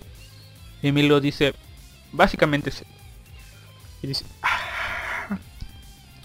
puede notar algo así como una especie de Kaiser en ese tipo así. "Ah". O sea, sí, básicamente la serie está justificando porque cinco pinches adolescentes tienen que salvar al mundo. O bueno, Yokohama. Y como esta hay varias más de cómo o por qué la serie justifica o bueno de la serie justificando cosas que pasan en la misma verdad Em, además tenemos voy a primero voy a ahondar en esto no me voy a ir en general qué pasó los gemelos son los primeros en manejar las dos unidades y Daisuke ve como o bueno se quiere hacer el creído de que oh chicos yo les voy a enseñar a cómo manejar esto. Es difícil al principio pero ah pueden hacerlo acto seguido los gemelos son unos maestros en los robots si creías que Daisuke era un conductor nato que le costó trabajo entender los controles pues los gemelos son unos genios o sea los controlaron los controlaron a la perfección desde un principio. Y déjame checar la música sí todavía falta. Y bueno eh, vamos a sí los gemelos fueron Marimani no quería pero pues, también podía no y Keiska Keisaku o Keisuke ¿cómo era? a ver Keisuke sí Keisuke. Pues también le costaba trabajo pero podía. Así que tenemos a un Daisuke siendo opacado. Todos los demás recibían atención y él no. Básicamente el tipo fue fue un odioso durante todos estos capítulos creyendo ser el, el líder creyendo ser el héroe queriendo ser el protagonista importante. Básicamente aquí te, se pudo haber ganado el odio.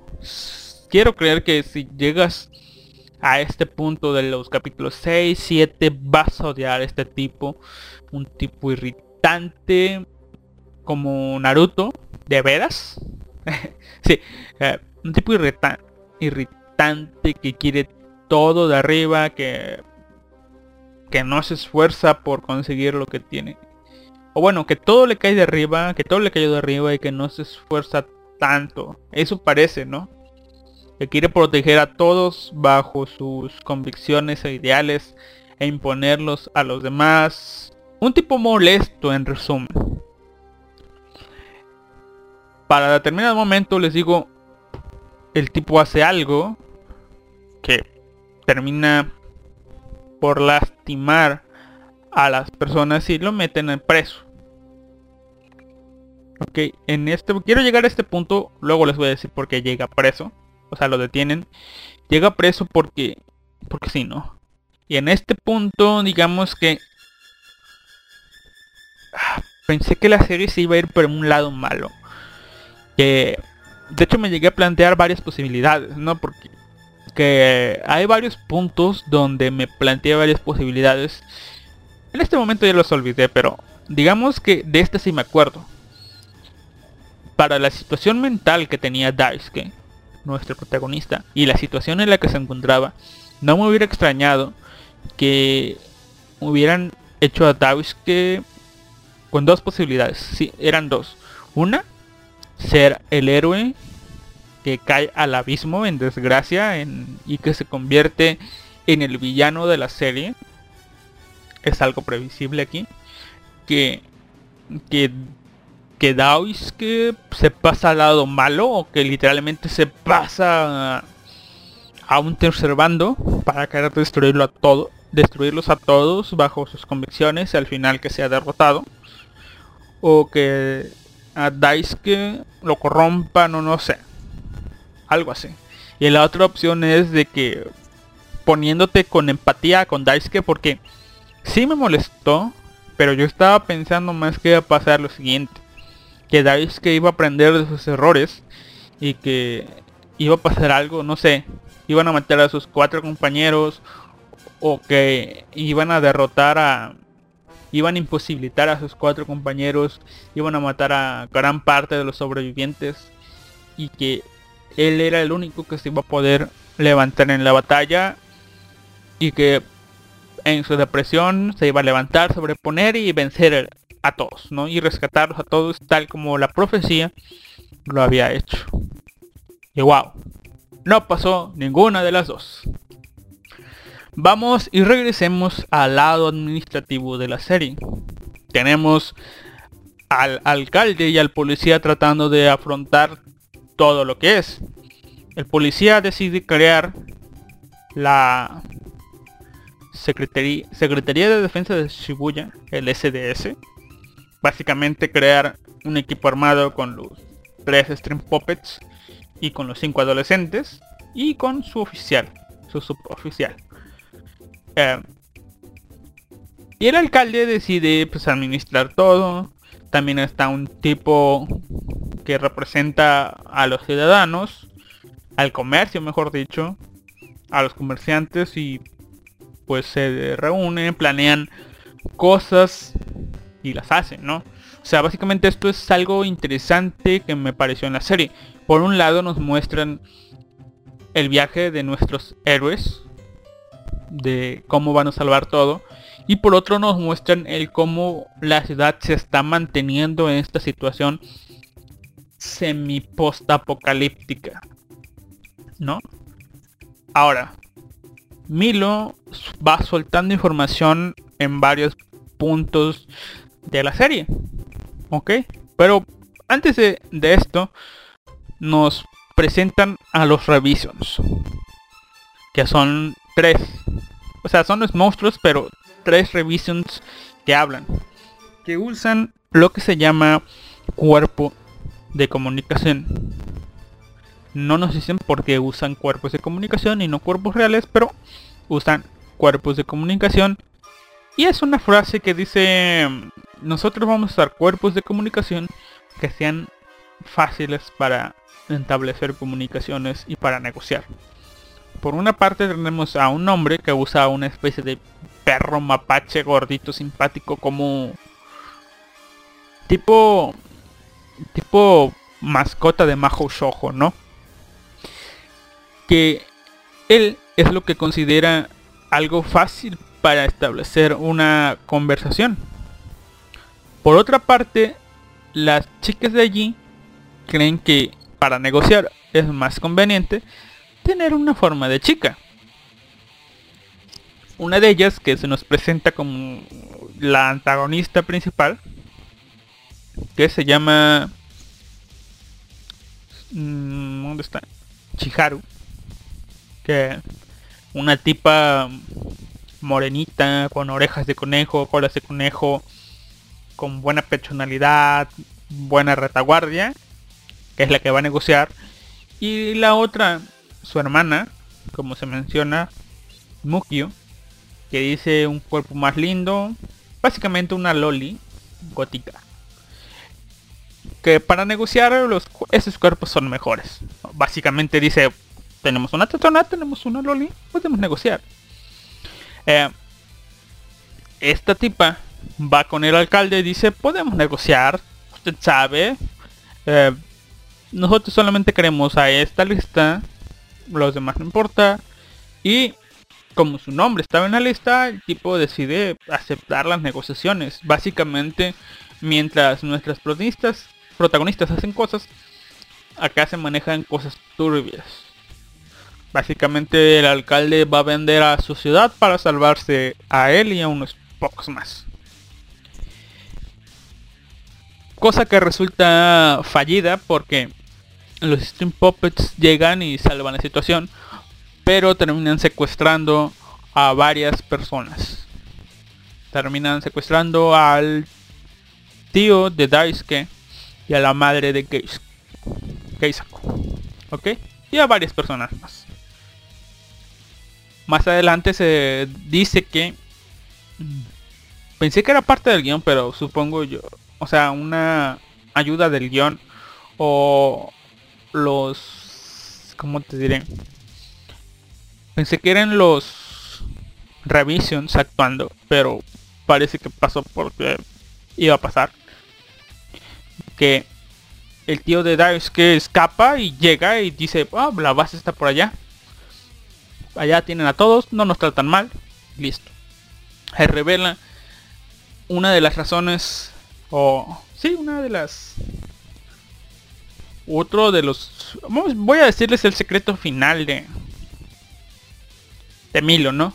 Para empezar. Milo es la persona que salvó a los niños, pero no los conoce. Se teoriza al principio y se hace realidad al, al- pues al pasar de los capítulos que Milo sí es la persona que salvó a los niños, pero para cuando los conoció de adultos, bueno, de jóvenes, no los había conocido. Es decir, los salvó en el pasado, en el futuro no los había conocido, porque los conoce de jóvenes y después la mandan al pasado a salvar a, esos jóvenes versiones niño. ¿Ok? Así. También se nos dice que los Revisions son humanos. Básicamente nos juegan esa carta. Nos dicen que en el futuro hubo una pandemia que infectó a todos los humanos y acabó con la humanidad como la conocen. Pero en ese mundo hubo humanos inmunes y humanos no, no inmunes. Entonces, ¿a qué voy con esto? Pues a que los que sobrevivieron crearon un Ra y los demás fueron Revisions. ¿De qué consistía esta enfermedad? Pues hinchaba sus cuerpos de una manera grotesca que los hacía cambiar de forma y les daban...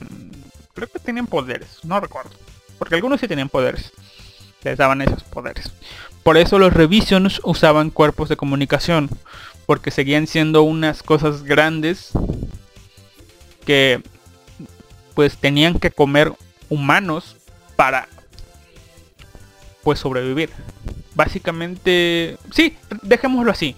Vean la serie, van a saber por qué, ¿no? Pero es el resumen, ¿no? Los Revisions tenían que comer humanos para sobrevivir. Ahora, ¿cuál era el plan de los Revisions? El plan de los Revisions era interferir en ciertos puntos para traer a Shibuya, digo a Yokohama, ¡Hala! ¡Oh, diablos! La cagué. Sí, sí, sí, sí. Ah, Debía pensarlo, ¿no? Desde un principio les estaba diciendo Yokohama, ¿verdad? Pero ah, lo siento. Es Shibuya. No es Yokohama. Las confundí. Las confundí. Lo siento, sí. SDS, Servicio de Defensa de Shibuya. Ah, Qué estúpido. Pero sí, sí, sí, es Shibuya. O sea, toda la ciudad, todo esto pasa en Shibuya. ¿Ok? Lo siento, fue un lapsus tremendo. O sea, culpa los conciertos Animax. Pero, transportar a Shibuya para transportar humanos y pues ahora sí que comérselos, tener más comida. Eso creía Ra que iba a pasar. Y estos cuerpos hinchados tenían tecnología nueva para sobrevivir, es decir, tenían implant eran humanos máquina monstruo. Bien, ahí los dejamos.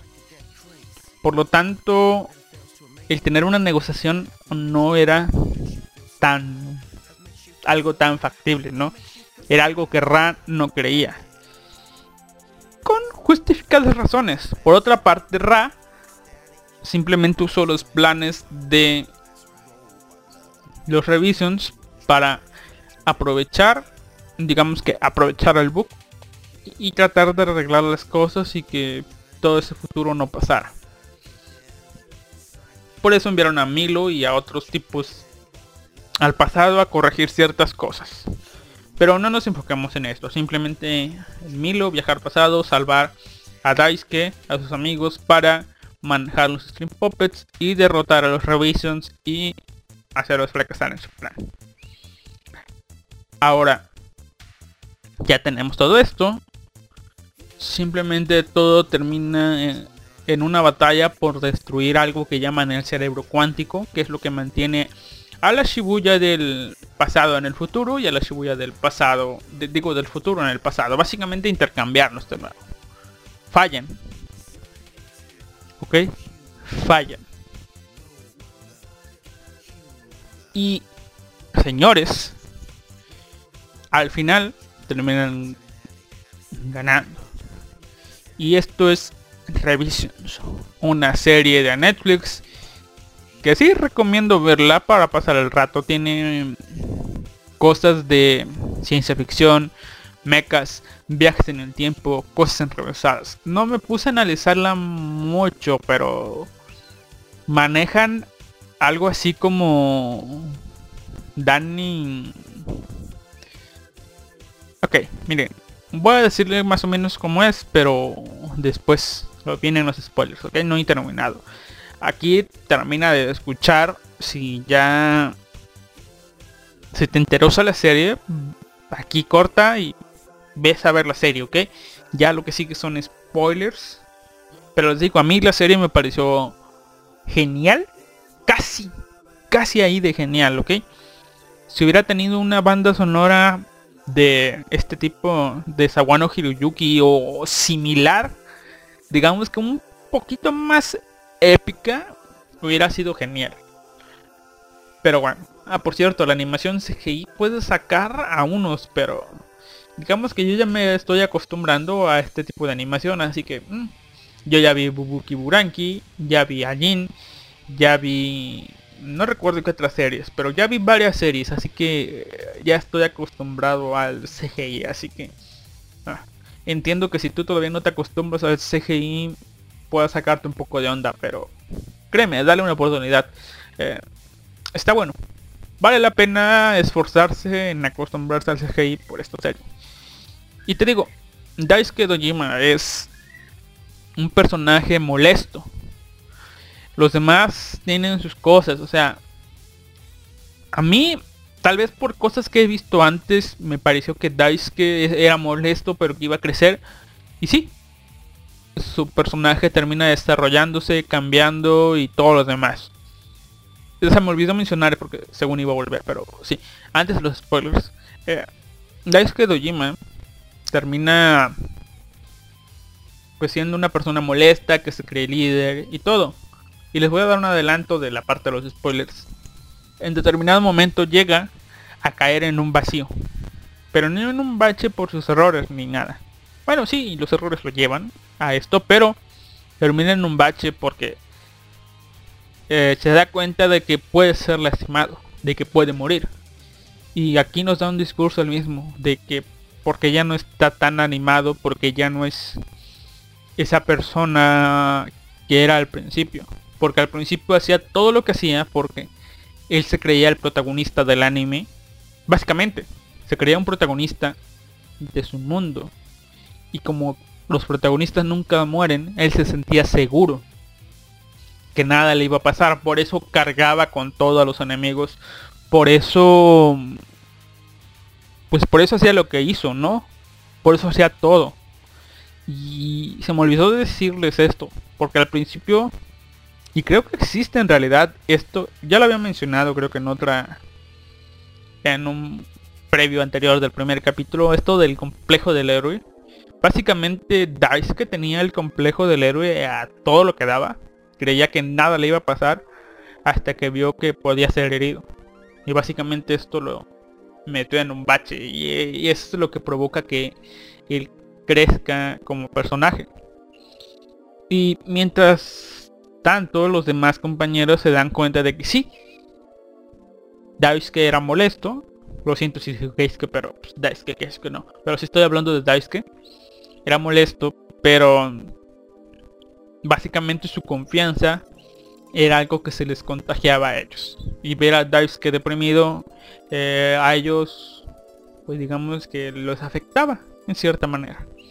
Así que, como les digo, elementos cliché, elementos de ver cómo actúa una ciudad en este tipo de situaciones, cómo actúan las demás personas, cómo se superan, cómo trabajando juntos pueden superar estos retos. O sea, no solo los protagonistas, sino también los demás, como les digo, pues los demás personas de la ciudad. Porque no solamente son cinco, es la policía, los del comercio, el gobierno, todos. Como todos trabajando juntos pueden superar esta adversidad. Para que al final regresen a su tiempo y trabajen en tratar de evitar ese futuro tan desolador que les viene. Y cómo los demás gobiernos del mundo reaccionan a esto. Por, por, este motivo me parece que es una serie buena. Pero les digo, es una serie, mm, como dije, muy buena, atada con hilos flojos. ¿Por qué? Porque tiene cientos elementos cliché y demás que pudieron ser tratados de una manera diferente y podía, pudiera haber sido una serie mejor. Y eso me lleva a cosas que ya he dicho antes. Si hubieran sido tratados de otras maneras, al final no hubiera sido el Revisions que tanto... Ah, no tanto me ha gustado, pero pues, que me ha gustado, ¿no? Así que digamos lo que está bien. Veanla, es recomendado. Y si tienen planeado verlo, vayan a verlo, córtenlo aquí. Y cuando terminen de verla, vienen. Si quieren. O dejen un comentario en ebooks. Y ahora sí, a partir de aquí vienen los spoilers finales de Revision. Creo yo son importantes no saberlos al ver la serie. Listo, comenzamos. Um, bueno, como ya les había dicho antes, Daisuke pues experimentó que sí podía ser herido, pero vamos. ¿Cómo fue esto? Hay un cerebro cuántico que tienen los Revisions que es lo que tiene atada a la ciudad en el futuro. Por otra parte, se nos explica que Milo y algunas personas más tienen su cerebro cuántico en su cerebro. Básicamente su cerebro es el ente que les permite viajar en el tiempo a determinada época. Oh, se me olvidó decir. Uh, sorry por los demás, pero bueno, esto ya lo diré al último. Eh, que mm, hay un plan de los tipos de dejar una bomba, salvar a todos y listo. Pero para todo esto, mientras planean hacer todo esto, los Revisions tienen sus planes. El plan de los Revisions es obtener un cuerpo físico que no sea el de un monstruo para poder, eh, digamos que existir normalmente y provocar después, mmm, digamos que una victoria en sí para los Revisions, ¿ok? No tengo claro todavía para qué quieren un cuerpo normal, pero supongo que era algo de vanidad. Tal vez me equivoqué, lo más probable que me equivoqué, pero sí, el plan era darle un cuerpo a los Revisions. ¿Ok? La primera en hacerlo, en recibirlo, es Chihara. El tipo, pues ahora sí que está disfrazado de perrito. Parece ser que es un tipo que sí es fuerte y que por eso lo tienen ahí. Básicamente todos los revisions que atacan son revisions que no tienen conciencia propia. Y los altos mandos de los revisions son aquellos pocos que conservaron su capacidad de raciocinio. Pero ahora, se hace un plan para salvar a todos. Y cuando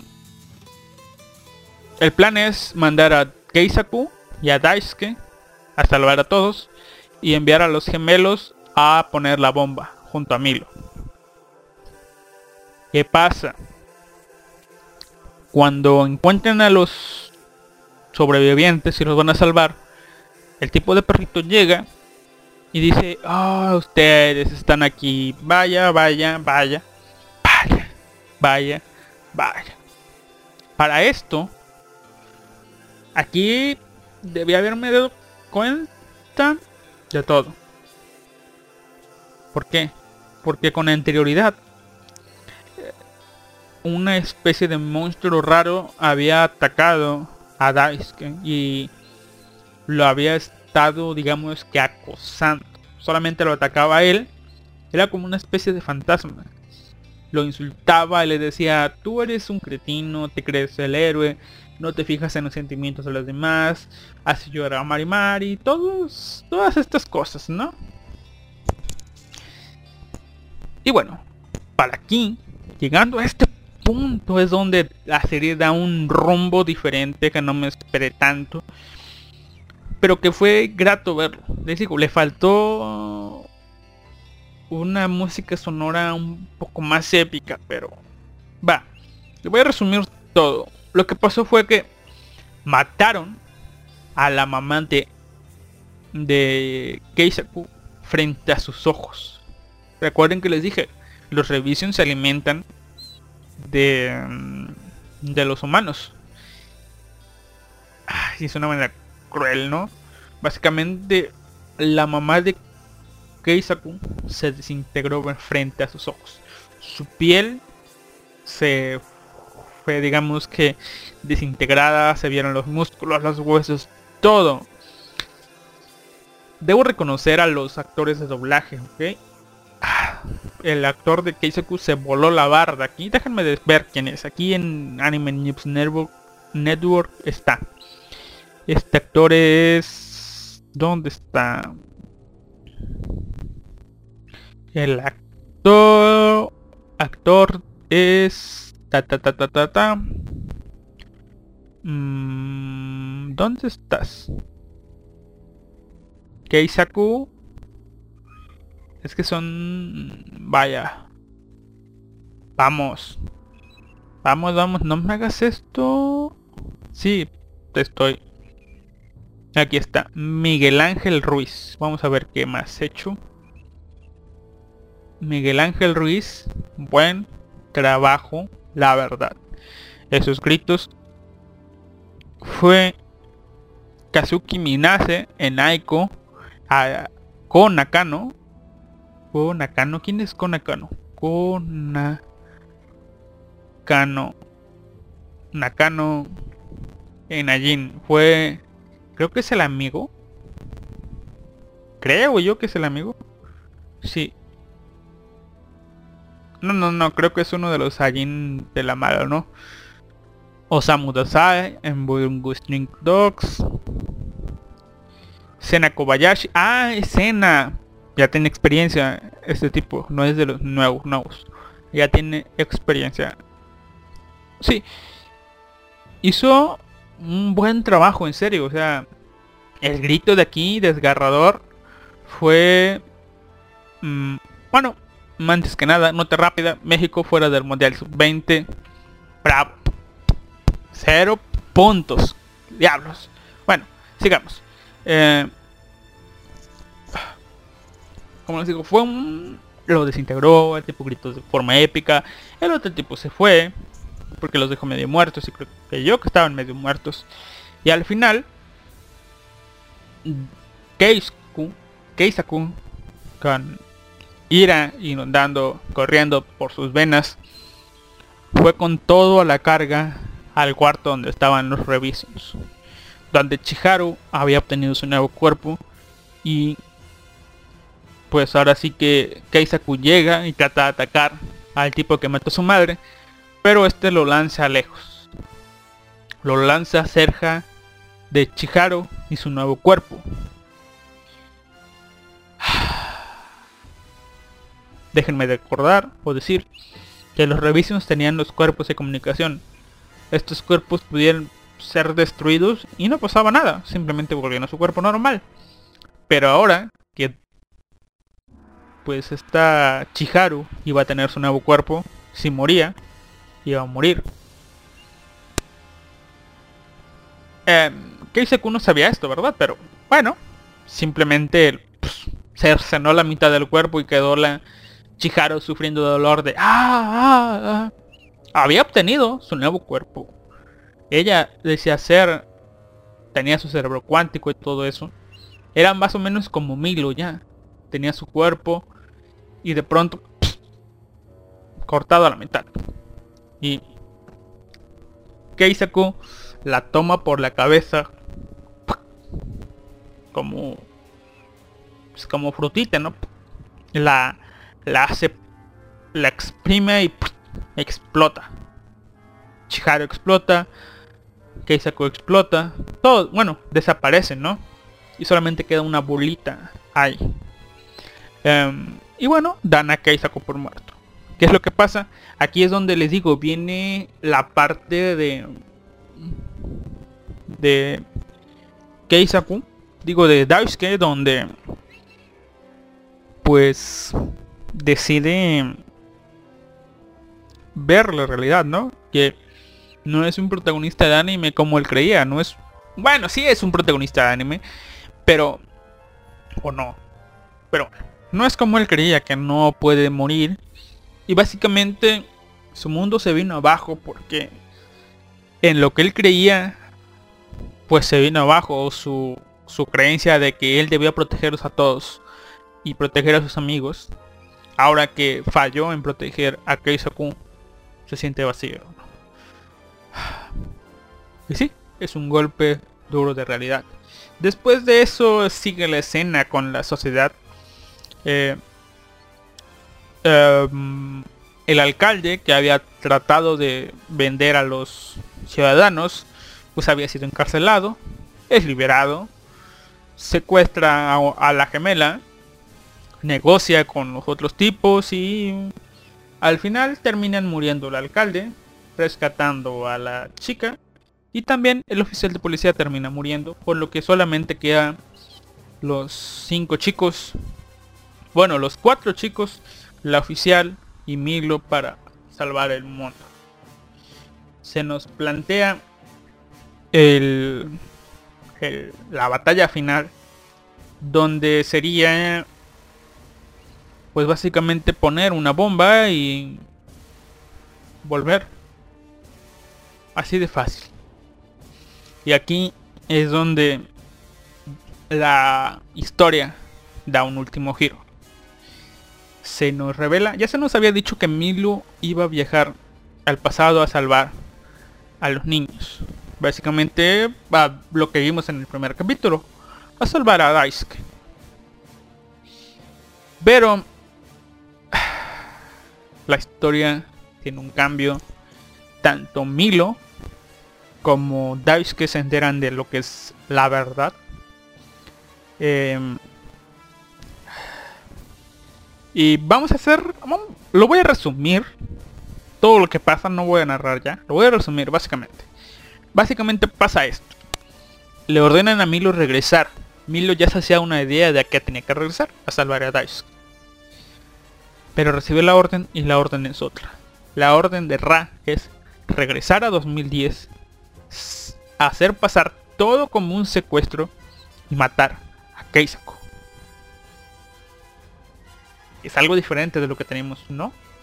La cosa era salvar de un secuestro a Daisuke, ¿no? Pero ahora le ordenan matar a Keisaku. Así que aquí vemos o comienza a cambiar un poco la historia, pero tiene motivos. ¿Por qué? Porque el tipo malo, el perrito ese, se fusionó con la cosa que quedó y obtuvo el cuerpo de Keisaku. Básicamente se fusionó con el cerebro cuántico y ahora es con el cuerpo de usa el cuerpo de Keisaku para pues ser un ente poderoso y no quiere que cambie el pasado. Él mismo se llama un ente que está fuera del tiempo, por lo tanto puede viajar libre del tiempo, está libre de las ataduras del tiempo.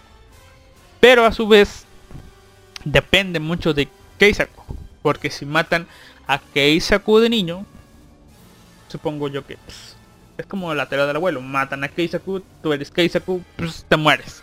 Así que no quiere que eso pase, así que vas a evitar. Y en estas, en todas estas cosas terminan una pelea de Daisuke versus Keisaku, donde pum terminan desapareciendo, fundiéndose y se nos muestra lo que sería en sí la final el final del anime. ¿Por qué? Porque se nos hace creer, o bueno, al menos a los tres chicos que quedan, que Daisuke tuvo éxito y Shibuya volvió a su época actual. Pero en el pues en el festejar todos dicen Daisuke ¿Dónde está Daisuke? Y todos se preguntan ¿dónde está Daisuke? Y justo cuando están ahí de que oh Daisuke desapareció, aparece algo. Aparece Keisha. Alguien que dan por muerto. Y dicen, oigan chicos, ¿qué tal? Oh, Keisha, pensamos que estaba muerto. ¿Dónde está Daisuke? ¿Daisuke? Daisuke, ¿de quién hablan? Él murió en el secuestro del 2010, ¿no recuerdan? Y es allí donde se nos muestra algo tipo volver al futuro con la foto donde sus cerebros dicen ah sí sí sí murió. Ah cierto tienes razón murió y todos ah murió y, ah sí sí sí sí murió y bueno eh, qué es lo que está pasando en este enrevesado juego del tiempo básicamente Dice que termina en el pasado justo donde está el secuestro y descubre que Milo tenía secuestrado a, a Keisaku y sabe que lo va a matar. Pero para todo esto, les había dicho que tanto Milo como Daisuke se habían enterado de varias cosas. Milo se enteró de que tenía que matar a Keisaku y Daisuke se enteró de la verdad. Sí, la verdad. Tal como él había sospechado, él no era el protagonista del anime. Resulta ser que el plan de Ra, la predicción original de Ra, según, era que Keisaku eh, iba a ser aquel que guiaría a Ra al éxito. ¿No? Pero que después y o sea, eso es lo que yo Dice que no que iba a ser aquel que iba a Ra al éxito, iba a ser aquel destinado a pues manejar el stream puppet azul con blanco y sus amigos iban a ser aquellos que lo ayudaban. De todos esos amigos, Daisuke era el menos apto para todo. Pasan mostrando escenas de cosas que vimos en el pasado y diablos, o sea, aquí es donde tú dices, wow, o sea, nos presentaste una historia con Daisuke como protagonista, pero el verdadero protagonista era Keisaku. Tú dices, wow. Pero, básicamente, el... No sé cómo ponerlo. Así que lo voy a poner, digamos, en estas palabras. Porque es fácil para mí ponerlo así, ¿no? Básicamente, la historia creí, creía que Keisaku, o estaba escrita para que Keisaku fuera el protagonista de, de este anime. Pero Daisuke, con berrinches, esfuerzos y todo lo que quieran, se sobrepuso a todo esto, a todo esto que se llama destino, para ser él el verdadero protagonista del anime. Así que aquí vemos la parte final. Em, Milo tratando de matar a Daisuke, digo a Keisaku, y al final le dice no lo hagas y no sé, pues, cosas, ¿no? El chiste. Aparece Keisaku del futuro. Fusionado con el tipo malo, así que es Keisaku malo. Y en resumen, Keisaku está fuera del tiempo, tiene superpoderes y puede estar en muchos tiempos a la vez. Con su misma conciencia, más o menos, así lo entendí. Básicamente se nos muestra que está al mismo tiempo en la sala de las revisiones, al mismo tiempo en el pasado, durante el secuestro, y en el futuro de 2017, una vez que Shibuya volvió. Y bueno, hacen un plan y terminan por matar a Keisaku. Y sus demás copias desaparecen y solamente queda él. Bueno, antes de terminar todo esto y ir a la escena emotiva del final, se nos muestra otra última verdad. Keisaku sabe que necesita proteger a su él de niño para existir, Keisaku malo, y ha planeado e intentado, según sus propias palabras, matar a Daisuke infinidad de veces y nunca lo ha logrado. Por eso le digo, se está sobreponiendo. Así que es arriesgado suponer esto. Pero supongamos en el desconocimiento de que Daisuke fue el tipo que secuestró. Digo, que Keisaku fue el tipo que secuestró a Daisuke. En lo que vemos al principio del anime. O, un poco más enrevesado aún, eh, Daisuke contrató al secuestrador. Digo, Keisaku, si tiene nombres similares. ¿Qué cosa es esta, no? Keisaku contra- contrató al secuestrador para secuestrar a Daisuke. Puede ser, ¿no? Pero se nos cuenta esto, ¿no? El intento, pues de una y otra vez de tratar de matar a, a Daisuke. Y al final, no puede. Bueno, todo esto termina en que mm, Daisuke termina perdido en el tiempo. Justo para desaparecer. Desaparecer, perdido en el tiempo, justo como Keisaku lo había hecho antes. Y al final, escena emotiva de que aparece ante el Keisaku. A, pues ahora sí que a tratar de salvarlo. Pero oh sorpresa, el tipo malo, el perrito, dice, oye Keisaku, ¿sabes? Yo te estoy dominando a ti. Y este es el momento de hacerlo y matar a este Star. Básicamente van a matar a Daisuke, pero Keisaku dice, sí, efectivamente, tú me eres parte de mí y me controlas, pero yo también puedo hacerlo. Y básicamente dice en una despedida emotiva que siempre lo admiró, creo. No recuerdo bien esta parte, pero el chiste es que mm, pues ahora sí que los amigos de Marimari, Lu y Gai terminan salvando a Keisaku.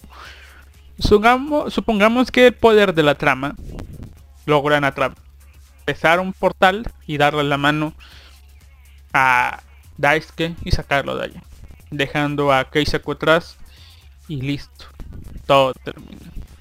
Se nos muestra ya el Ah, por cierto, la escena que narré antes es muy emotiva, con mensajes de intercambio y todo eso, disculpas, redención. Muy bonito, la verdad. Véanlo, espero que la vean. Y para el final se nos muestran las consecuencias de todo, ¿no? Como Shibuya se fue y regresó, se fue al futuro, regresó, como trae noticias, como todos se tratan de reintegrar a la sociedad, cosas que el gobierno hizo y cosas que pues van a hacer, ¿no? Tratar de prevenir la enfermedad. Listo.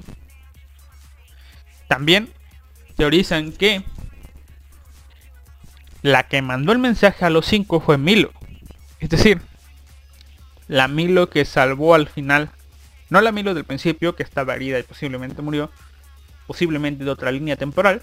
Porque sí, como les digo, se maneja como volver al futuro. Se maneja como Dragon Ball Z y se maneja como Danny Phantom. Como tipos fuera del tiempo.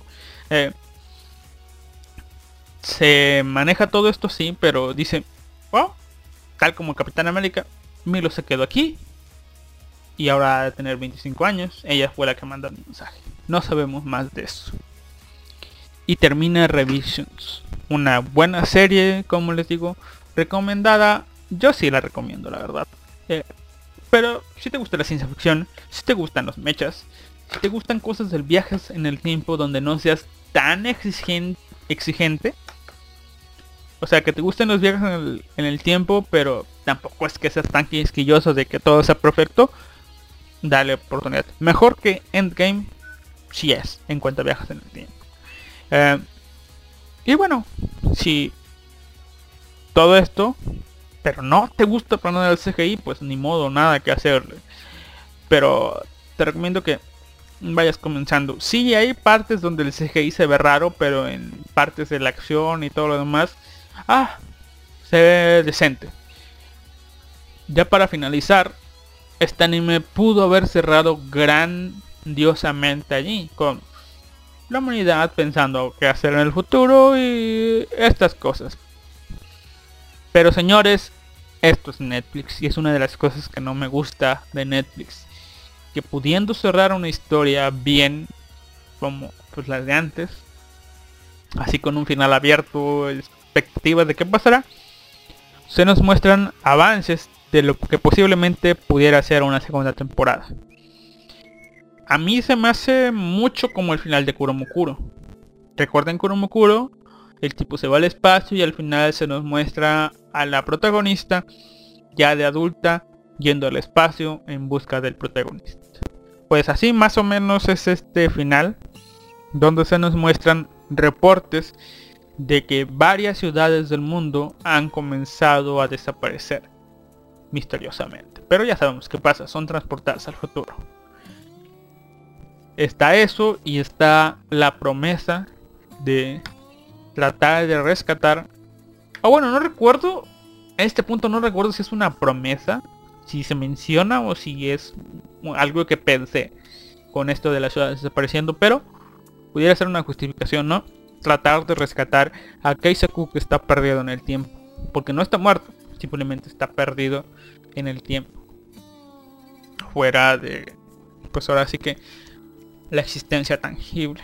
Simplemente está allí. Y como está fuera de tiempo, pues está ahí, vivo. No importa dónde o cuándo lo quieran salvar, lo van a salvar. Si es que lo intentan o si es que buscan algo en medio. Así que, como les digo, este fue Revisions. Pueden darle una oportunidad si quieren. Y esto ha sido todo de mi parte. Los dejo con el ending de Revisions. A ver, aquí está. A ver cómo se pone. Aquí está. Listo. Ahora sí, adiós. Nos vemos la próxima semana. No tengo idea de qué día.